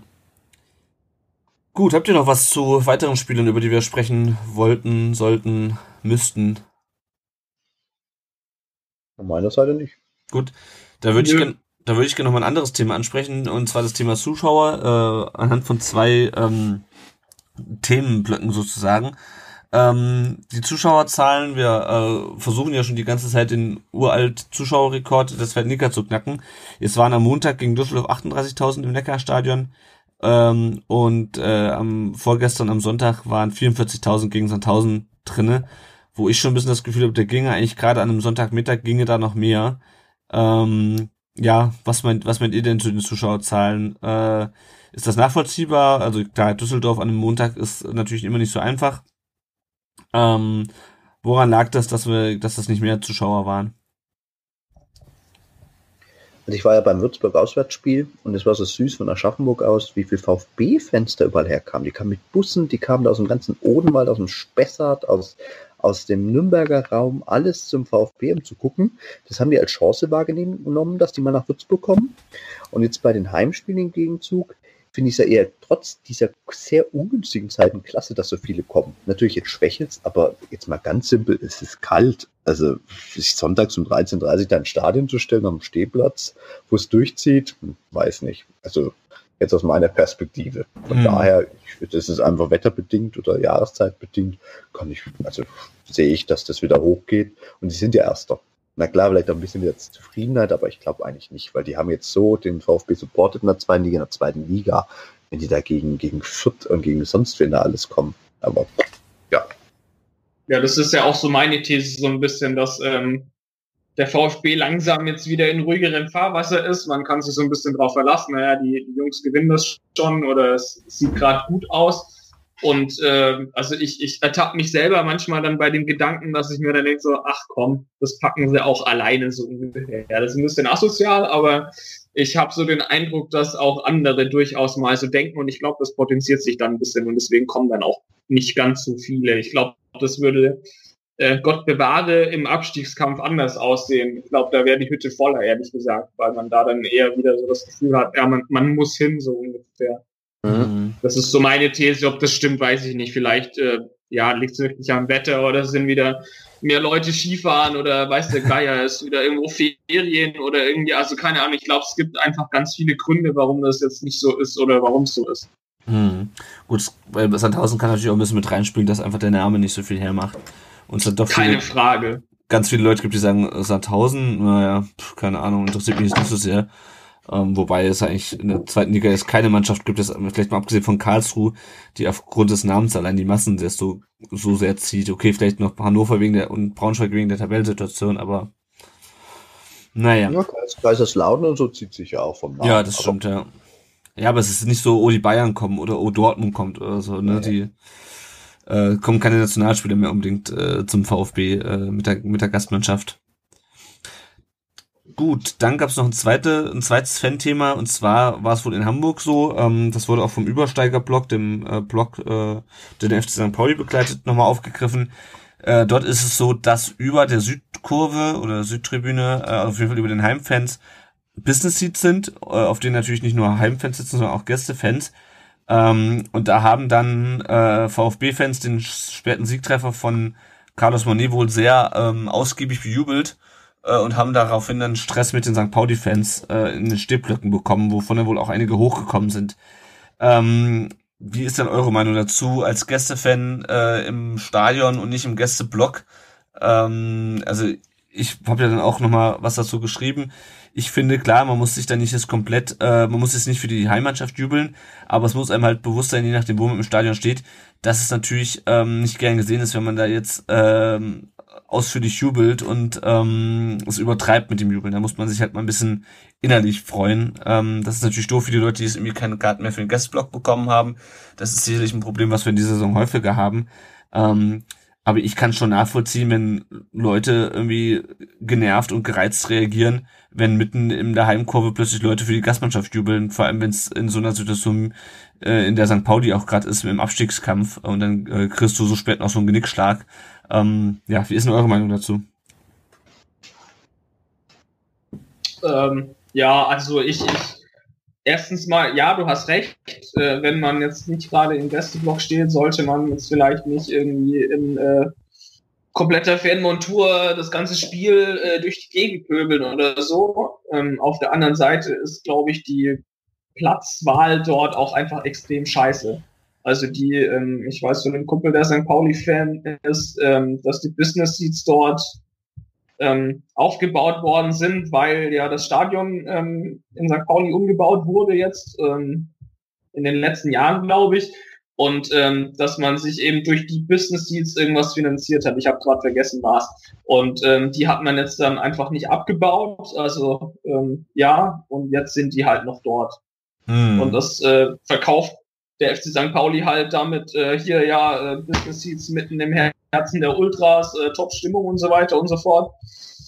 Da muss man sich dann halt auch als FC St. Pauli dann vielleicht nicht unbedingt wundern, dass da dann auch mal die reichen Schwaben sitzen. Oder andere Gästefans. Und also ich, ich, ich finde es einfach auch ein Unding, dass äh, hinter einem Ultra-Block äh, Business Seats sind. Das, das gehört sich meiner Meinung nach einfach nicht. Also Mhm. Das ist so ein bisschen beide, das sind, sind so ein bisschen beide Seiten für mich. Also ich meine, du musst da nicht abgehen wie diese Sau, ich kann es trotzdem irgendwo nachvollziehen. Ich kann aber auch irgendwie nachvollziehen, dass äh, dann die Heimfans nicht gerade drüber erfreut sind. Also ich denke, das Einfachste wäre, die Business Seats da abzubauen. Ja, ich kann mich nur anschließen. Also mir fiel, ich kann nur von Würzburg nochmal berichten. Ich war an dem Tag, wo die Karten rauskamen, habe ich um 11 Uhr online geguckt, wo noch was gab. Und es gab tatsächlich nur Plätze im Würzburg-Fanblock. Und dann habe ich mir halt da drei Tickets gekauft und habe mich da inkognito reingestellt, weil Stimmung war da ja eh nicht. Von daher, ich weiß, macht mal alles nicht egal. Ich bin da ja auch eher eine harmlose Natur. Aber diese äh, geografische Lage von den Business Seats im Fanblog ist irgendwie, erschließt sich mir gar nicht, vor allem nicht in St. Pauli, die auch sonst immer auf alles, wir machen es quer, wir machen es äh, anders, Wert legen und hier einen auf linken Revoluzerverein machen. Also ich kann mich da nur im Tom anschließen. Mhm. Gut, habt ihr jetzt noch was zu den letzten drei Spielen? Neun Punkte, was will man mehr sagen? Ja. Sehr gut, dann würde ich kurz noch einen Ausblick. Wir haben ja ganz schön lange geredet. Für das, das stimmt. So, bevor wir jetzt einen Ausblick auf die nächsten drei Spiele wagen, äh, ihr Lieben, was trinkt ihr denn heute? Vielleicht mal der Gast zuerst. Also ich bin leider erkältet, deswegen steht hier ein äh, leckeres, natürlich ein aus Baden-Württemberg, ein Distelhäuser Malzbier vor mir. Distel, die Malzbiere gibt es ja so selten, weil es gibt ja nur diese drei, vier großen. Deswegen habe ich mich mal dafür entschieden, Distelhausen aus dem Main-Tauber-Kreis, TBB-Kreis, dem lieblichen Taubertal. Ansonsten würde hier natürlich ein Gutmann-Hefe stehen, äh, aus Ingolstadter Nähe. Das ist das beste Weizen der Welt. Ein Bananengeschmack vor dem Herrn. Das dazu. Sehr schön. Tom? Äh, ich habe mir tatsächlich ein Gläschen äh, von meinem Lieblingswhisky eingeschenkt. Das ist oh. ein Ardmore, zwölf Jahre alt mit Portwood Finish. Der ist sehr, sehr lecker. Oh, nicht schlecht. Hast du die Pfeife auch schon angezündet? Und den Ohrensessel äh, nee, bereitgestellt? Den habe ich ausgelassen.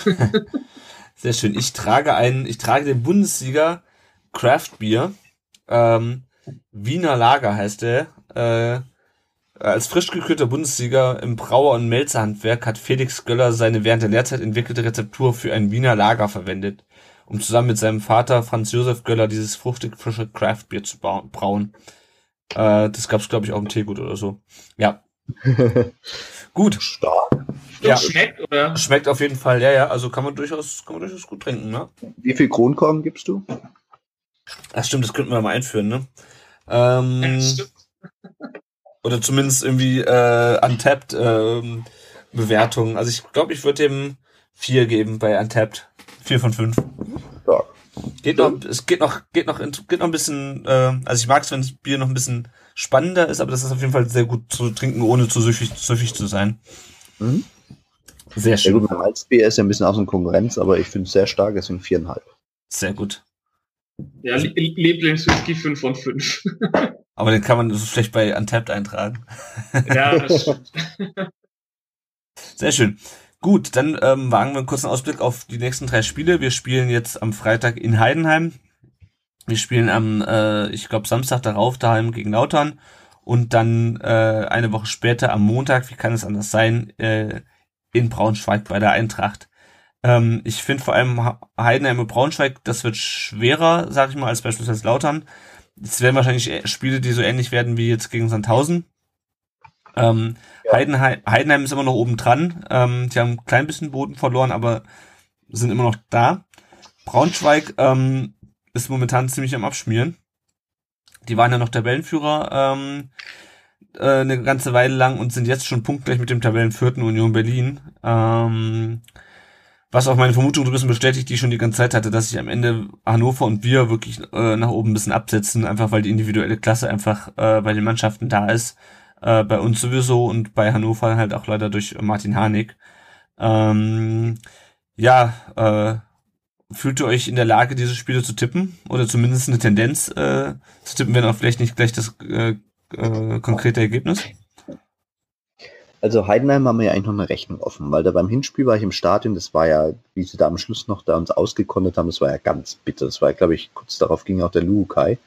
Ähm, ich denke also irgendwie, das brennt noch ein bisschen auf der Seele, aber natürlich in Heidenheim zu spielen, ist natürlich eine andere Nummer, weil unter Schmidt ganz starker Training. Trainer, wie man ja sieht, ähm, die da echt eine Macht sind. Also es könnte, also es wird ein Unentschieden, es könnte vielleicht mit Glück ein Sieg rausspringen. Mhm. Dann Kaiserslautern müsste gewinnbar sein. Also da, ich weiß gar nicht, wer, wer ist da der Trainer? Der Kork, Korkmatz ist ja gegangen, Korkut, wie auch immer.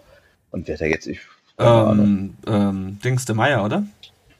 Ach, stimmt, richtig, richtig, von Darmstadt direkt nach Lautern. Genau. Okay. Und Braunschweig, ja gut, wie sie sich, wie sie sich jetzt entwickeln, aber ist natürlich ein Spitzenspiel. Ja. Aber könnte man auch gewinnen. Mhm. Tom, wie meinst du? Also ich hatte ja vor Sandhausen ein furchtbar schlechtes Gefühl und wir haben trotzdem Ja. gewonnen. Ein ähnlich beschissenes Gefühl habe ich wieder vor Heidenheim. ähm, ich bin gespannt. Also es wird echt schwierig. Ich äh, glaube auch eher ein Unentschieden, hoffe natürlich trotzdem auf einen Sieg. Lautern, also ich, ich glaube, ich bin ziemlich bei Dirk da, ehrlich gesagt. Also Braunschweig, äh, Lautern waren wir, müssten wir gewinnen. Braunschweig habe ich jetzt ähm, gegen St. Pauli gesehen, da waren die wirklich gar nicht gut, fand ich. Also müsste man eigentlich auch gewinnen, außer sie berappeln sich jetzt komplett. Also ich gehe eigentlich von sechs, sieben Punkten aus, hoffe ich zumindest. Mhm. Ja. Ja, also ich würde ich mich auch anschließen, was das angeht. Also Lautern muss machbar sein. Und bei den anderen, äh, wenn aus Heidenheim und Braunschweig vier Punkte rausspringen, ähm, dann wäre das schon echt gut. Und wenn äh, es wenn's wieder neun werden, was ich ehrlich gesagt nicht ganz glaube, weil ich glaube nicht, dass wir äh, sechs Siege zum Rückrundenauftakt äh, hinkriegen. Ähm, aber auf jeden Fall vier, also wie gerade sagte, sieben Punkte aus den drei Spielen, das wäre schon echt, sollte machbar sein. Jo, ähm, vielleicht noch ganz kurz auf die Tabellensituation. Wir sind jetzt Tabellenführer. Wir haben jetzt äh, vier, nee, wie viele Punkte? Tabellenführer! Sehr schön. Ich glaube, ich nehme das auf und spiele das immer am Anfang jeder Folge ein, an der wir noch Tabellenführer sind.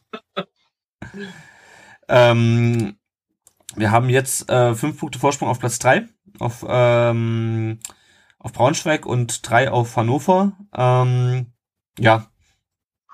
Ist, denke ich, eine recht komfortable Position, aber es ist natürlich noch ein langer Weg. Ähm, Also ich, ich, ich wollte nur noch kurz, äh, ich habe gestern tatsächlich ähm, zu viel Zeit gehabt und äh, mir das Hannover-Spiel gegen Bochum angeguckt. Oh. Und ähm, also heilige Scheiße, wenn das wirklich unser direkter Konkurrent ist, mache ich mir mal gar keine Sorgen mehr. Also es war wirklich ein meiner Meinung nach furchtbares Spiel von Hannover. Mhm.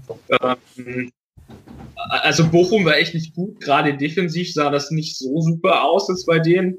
Panik äh, Elfer verschossen, aber äh, Bochum hat auch äh, einen Elfer nicht bekommen. Meiner Meinung nach klares Handspiel von einem Hannoveraner. Also ähm, Hannover hat wirklich alles, alles gebraucht, um das Ding zu gewinnen.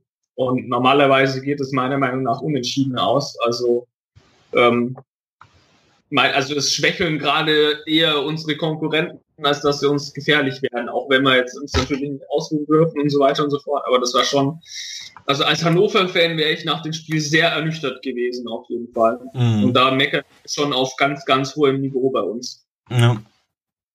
Na, gut zu wissen.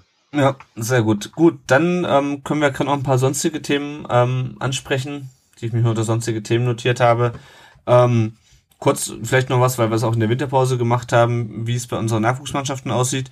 Äh, bei der Zweitmannschaft ist immer noch Winterpause, die stehen weiterhin auf Platz 12.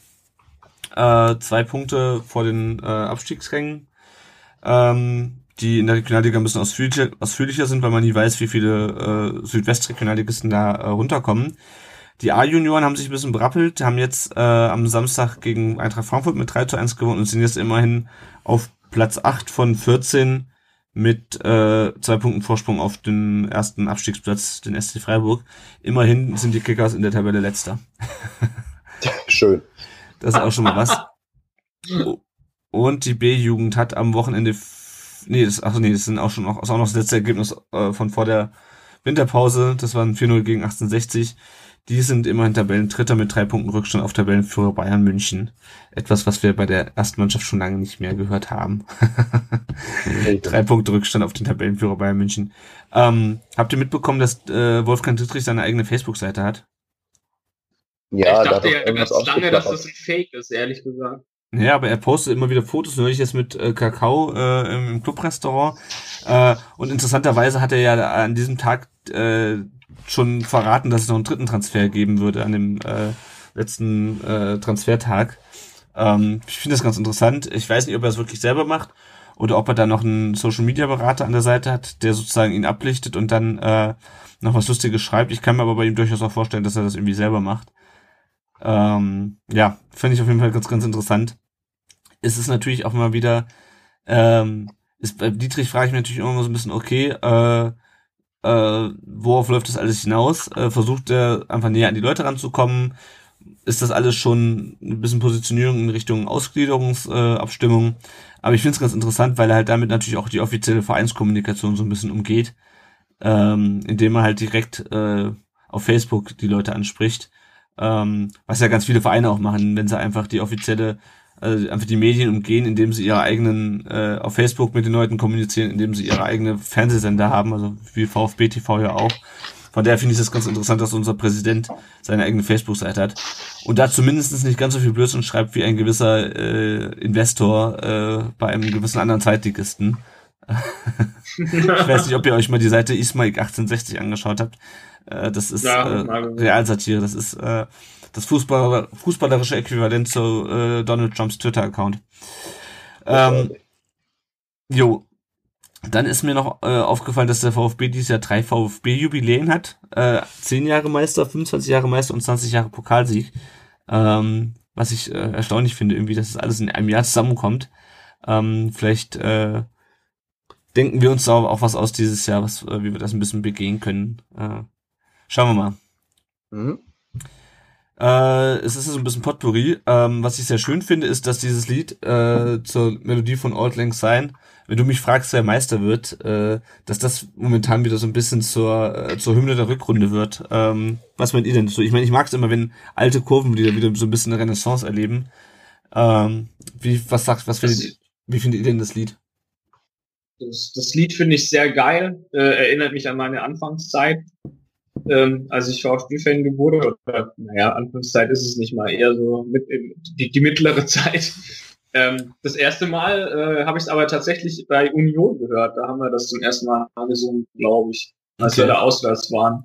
Mhm. Meine ich. Ähm, Ob es vorher schon mal gesungen wurde, keine Ahnung, aber ich find's ziemlich geil. Äh, endlich wieder mal auf dicke Hose machen und so singen ist mega gut. Allein dafür hat sich der Abstieg gelohnt. ja, man ist weit weg von diesen Gesängen, da hast du recht, Tom. Ja.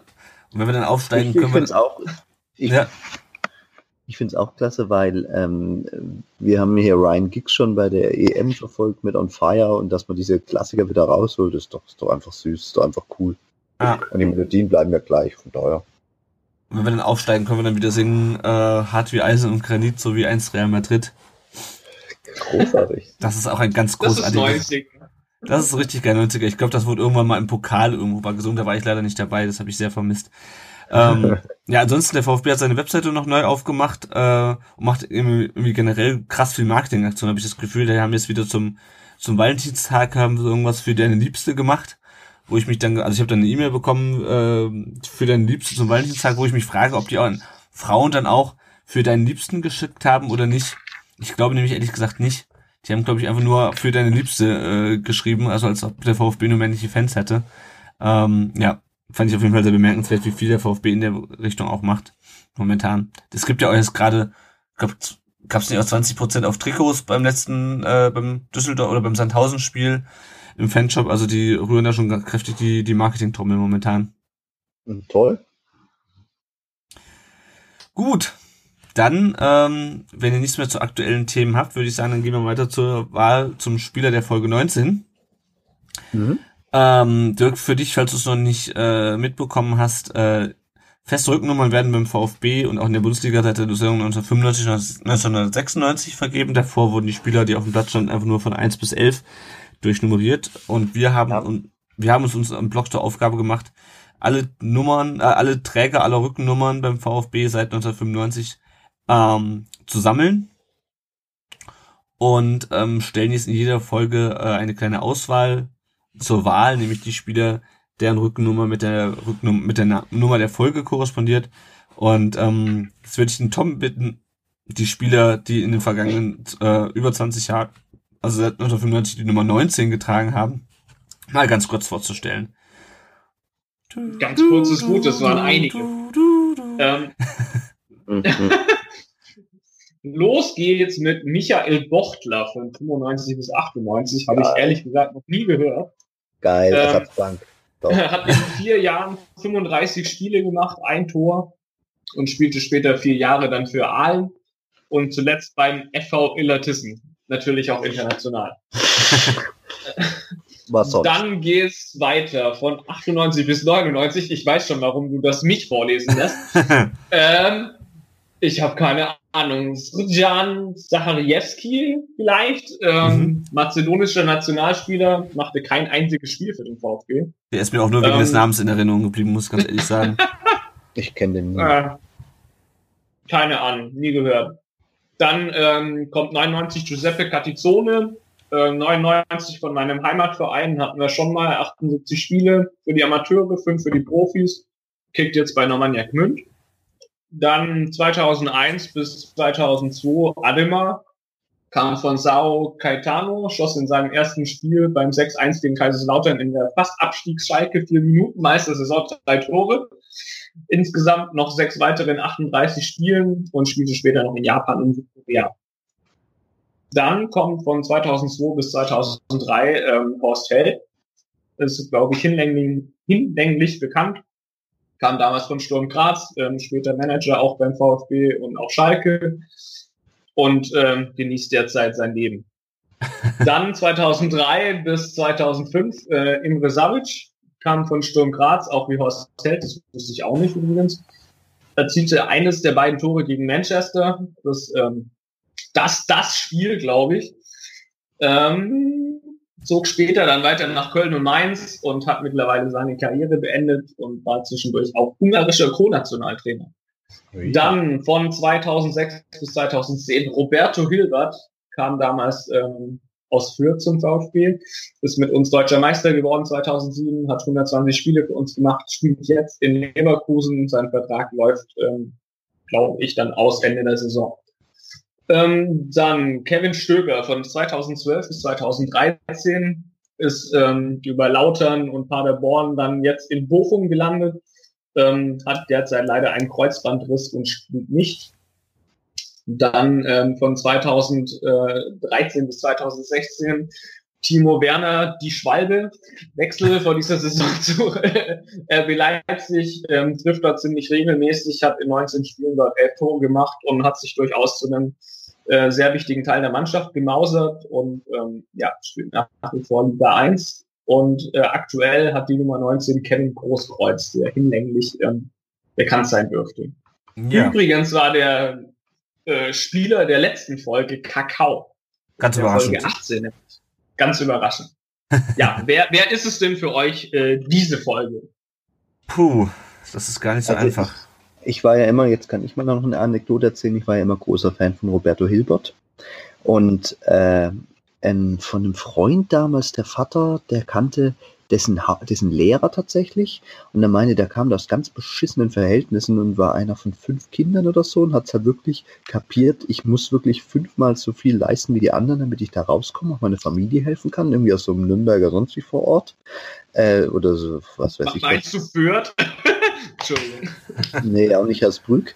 Und ähm, hat sich dann da hochgerappelt und alles und hat ja wirklich, der war jetzt kein supergeiler Spieler, aber der hatte wirklich mit Fleiß und Kondition alles weggemacht. Und deswegen fand ich das so großartig, dass der in Stuttgart sich durchgesetzt hat und Meister wurde. Also ich habe ein großes Herz für Hilbert, deswegen wäre das mein Favorit. Ja, ich bin noch ein bisschen überlegen. Also ich finde natürlich, ich fand natürlich Ademar geil, weil einfach drei Tore im ersten Spiel, 6-1, wir sind kämpfen gegen Abstieg und äh, hauen einfach mal Lautern äh, 6-1 weg. Imre Schabisch fand ich auch immer ganz toll, einfach, weil der war so, das war so der, neben Kurani, Kurani war so der Star und Schabisch war so der Zuarbeiter. Ähm, mhm. Den fand ich irgendwie, den fand ich irgendwie toll. Ich habe mich für den super gefreut, dass er das toll gegen äh, Manchester gemacht hat.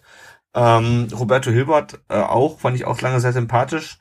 Ähm, ach ja, wenn der Timo Werner hier noch spielen würde, wäre das wahrscheinlich meine Nummer 19, aber ich entscheide mich für Imre Schabisch. Ähm, zwischen sehr vielen, also es ist irgendwie so die, äh, die äh, Liste der Spieler mit den, mit den besonderen Spielen, also mit Schabisch und Ademar, aber am Ende ist es für mich Schabisch. Mhm.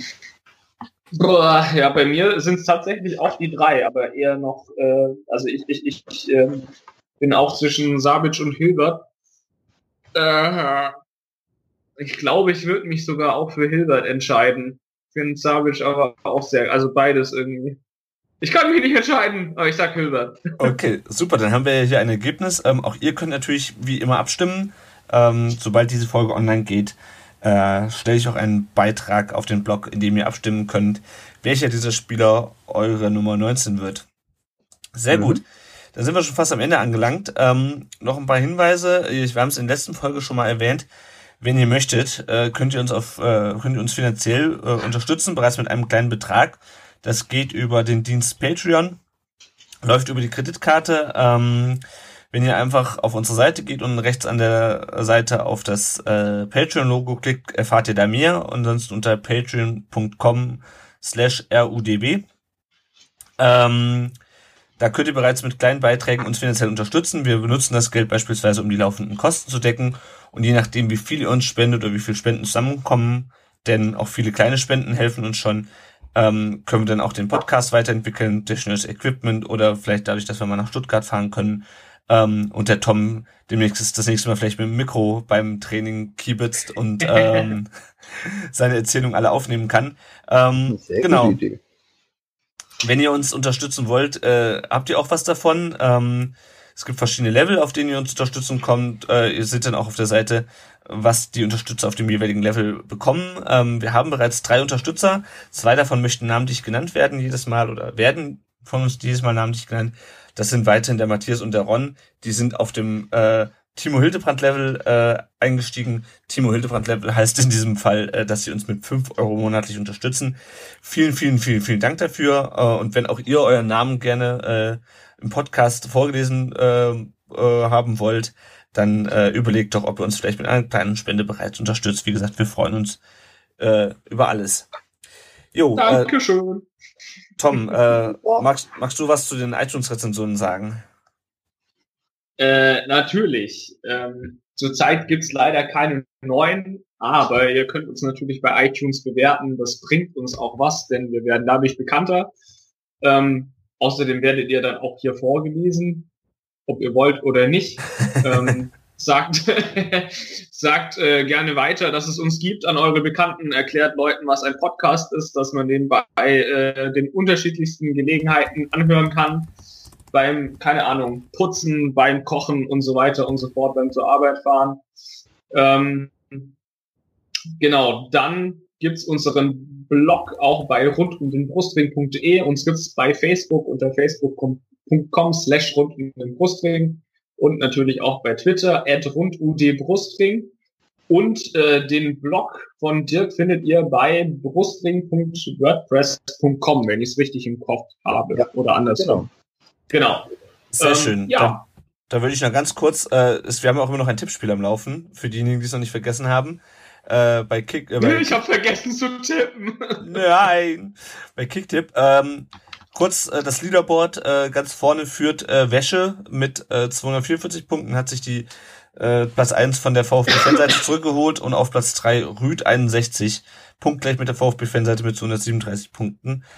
Und der Tagessieger des ähm, 20. Spieltags ist Rasibo, der immerhin 22 Spiele, äh, 22 Punkte geholt hat, hat unter anderem unser 2 zu 1 äh, richtig getippt, wenn ich das richtig sehe. Ja, nee, der hat das 2 zu 1 gestern richtig getippt.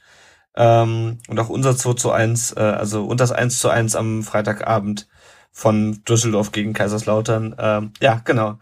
Zum Teilnehmen und noch gewinnen ist es dazu, dazu bereits zu spät, aber wir sind gespannt, wer sich dann am Ende durchsetzt von unseren, ich glaube, knapp 100 Teilnehmern. Ja. Das noch ganz kurz. Dann, cool. dann dann gehe ich jetzt Champions League gucken, mal gucken, wann wir da wieder spielen. genau. Dann äh, ja, sind wir am Ende angelangt, wie ihr an äh, Toms äh, Hinweis auf die Champions League ähm, merkt. Äh, Dirk, vielen Dank, dass du dir die Zeit genommen hast, heute mit uns über den VfB ja, zu reden. Ich habe zu danken, dass es endlich möglich gemacht wurde und dass ich sozusagen die Möglichkeit habe, mich mal mit euch auch äh, drüber zu unterhalten über unseren Lieblingsverein. Also ich habe mich sehr, sehr geehrt gefühlt, euch zu und mitreden zu dürfen dieses Mal. Hat sehr viel Spaß gemacht, danke. Gut, dann würde ich sagen, euch noch einen schönen Abend und äh, bis bald. Bis bald. Tschüss. Tschüss.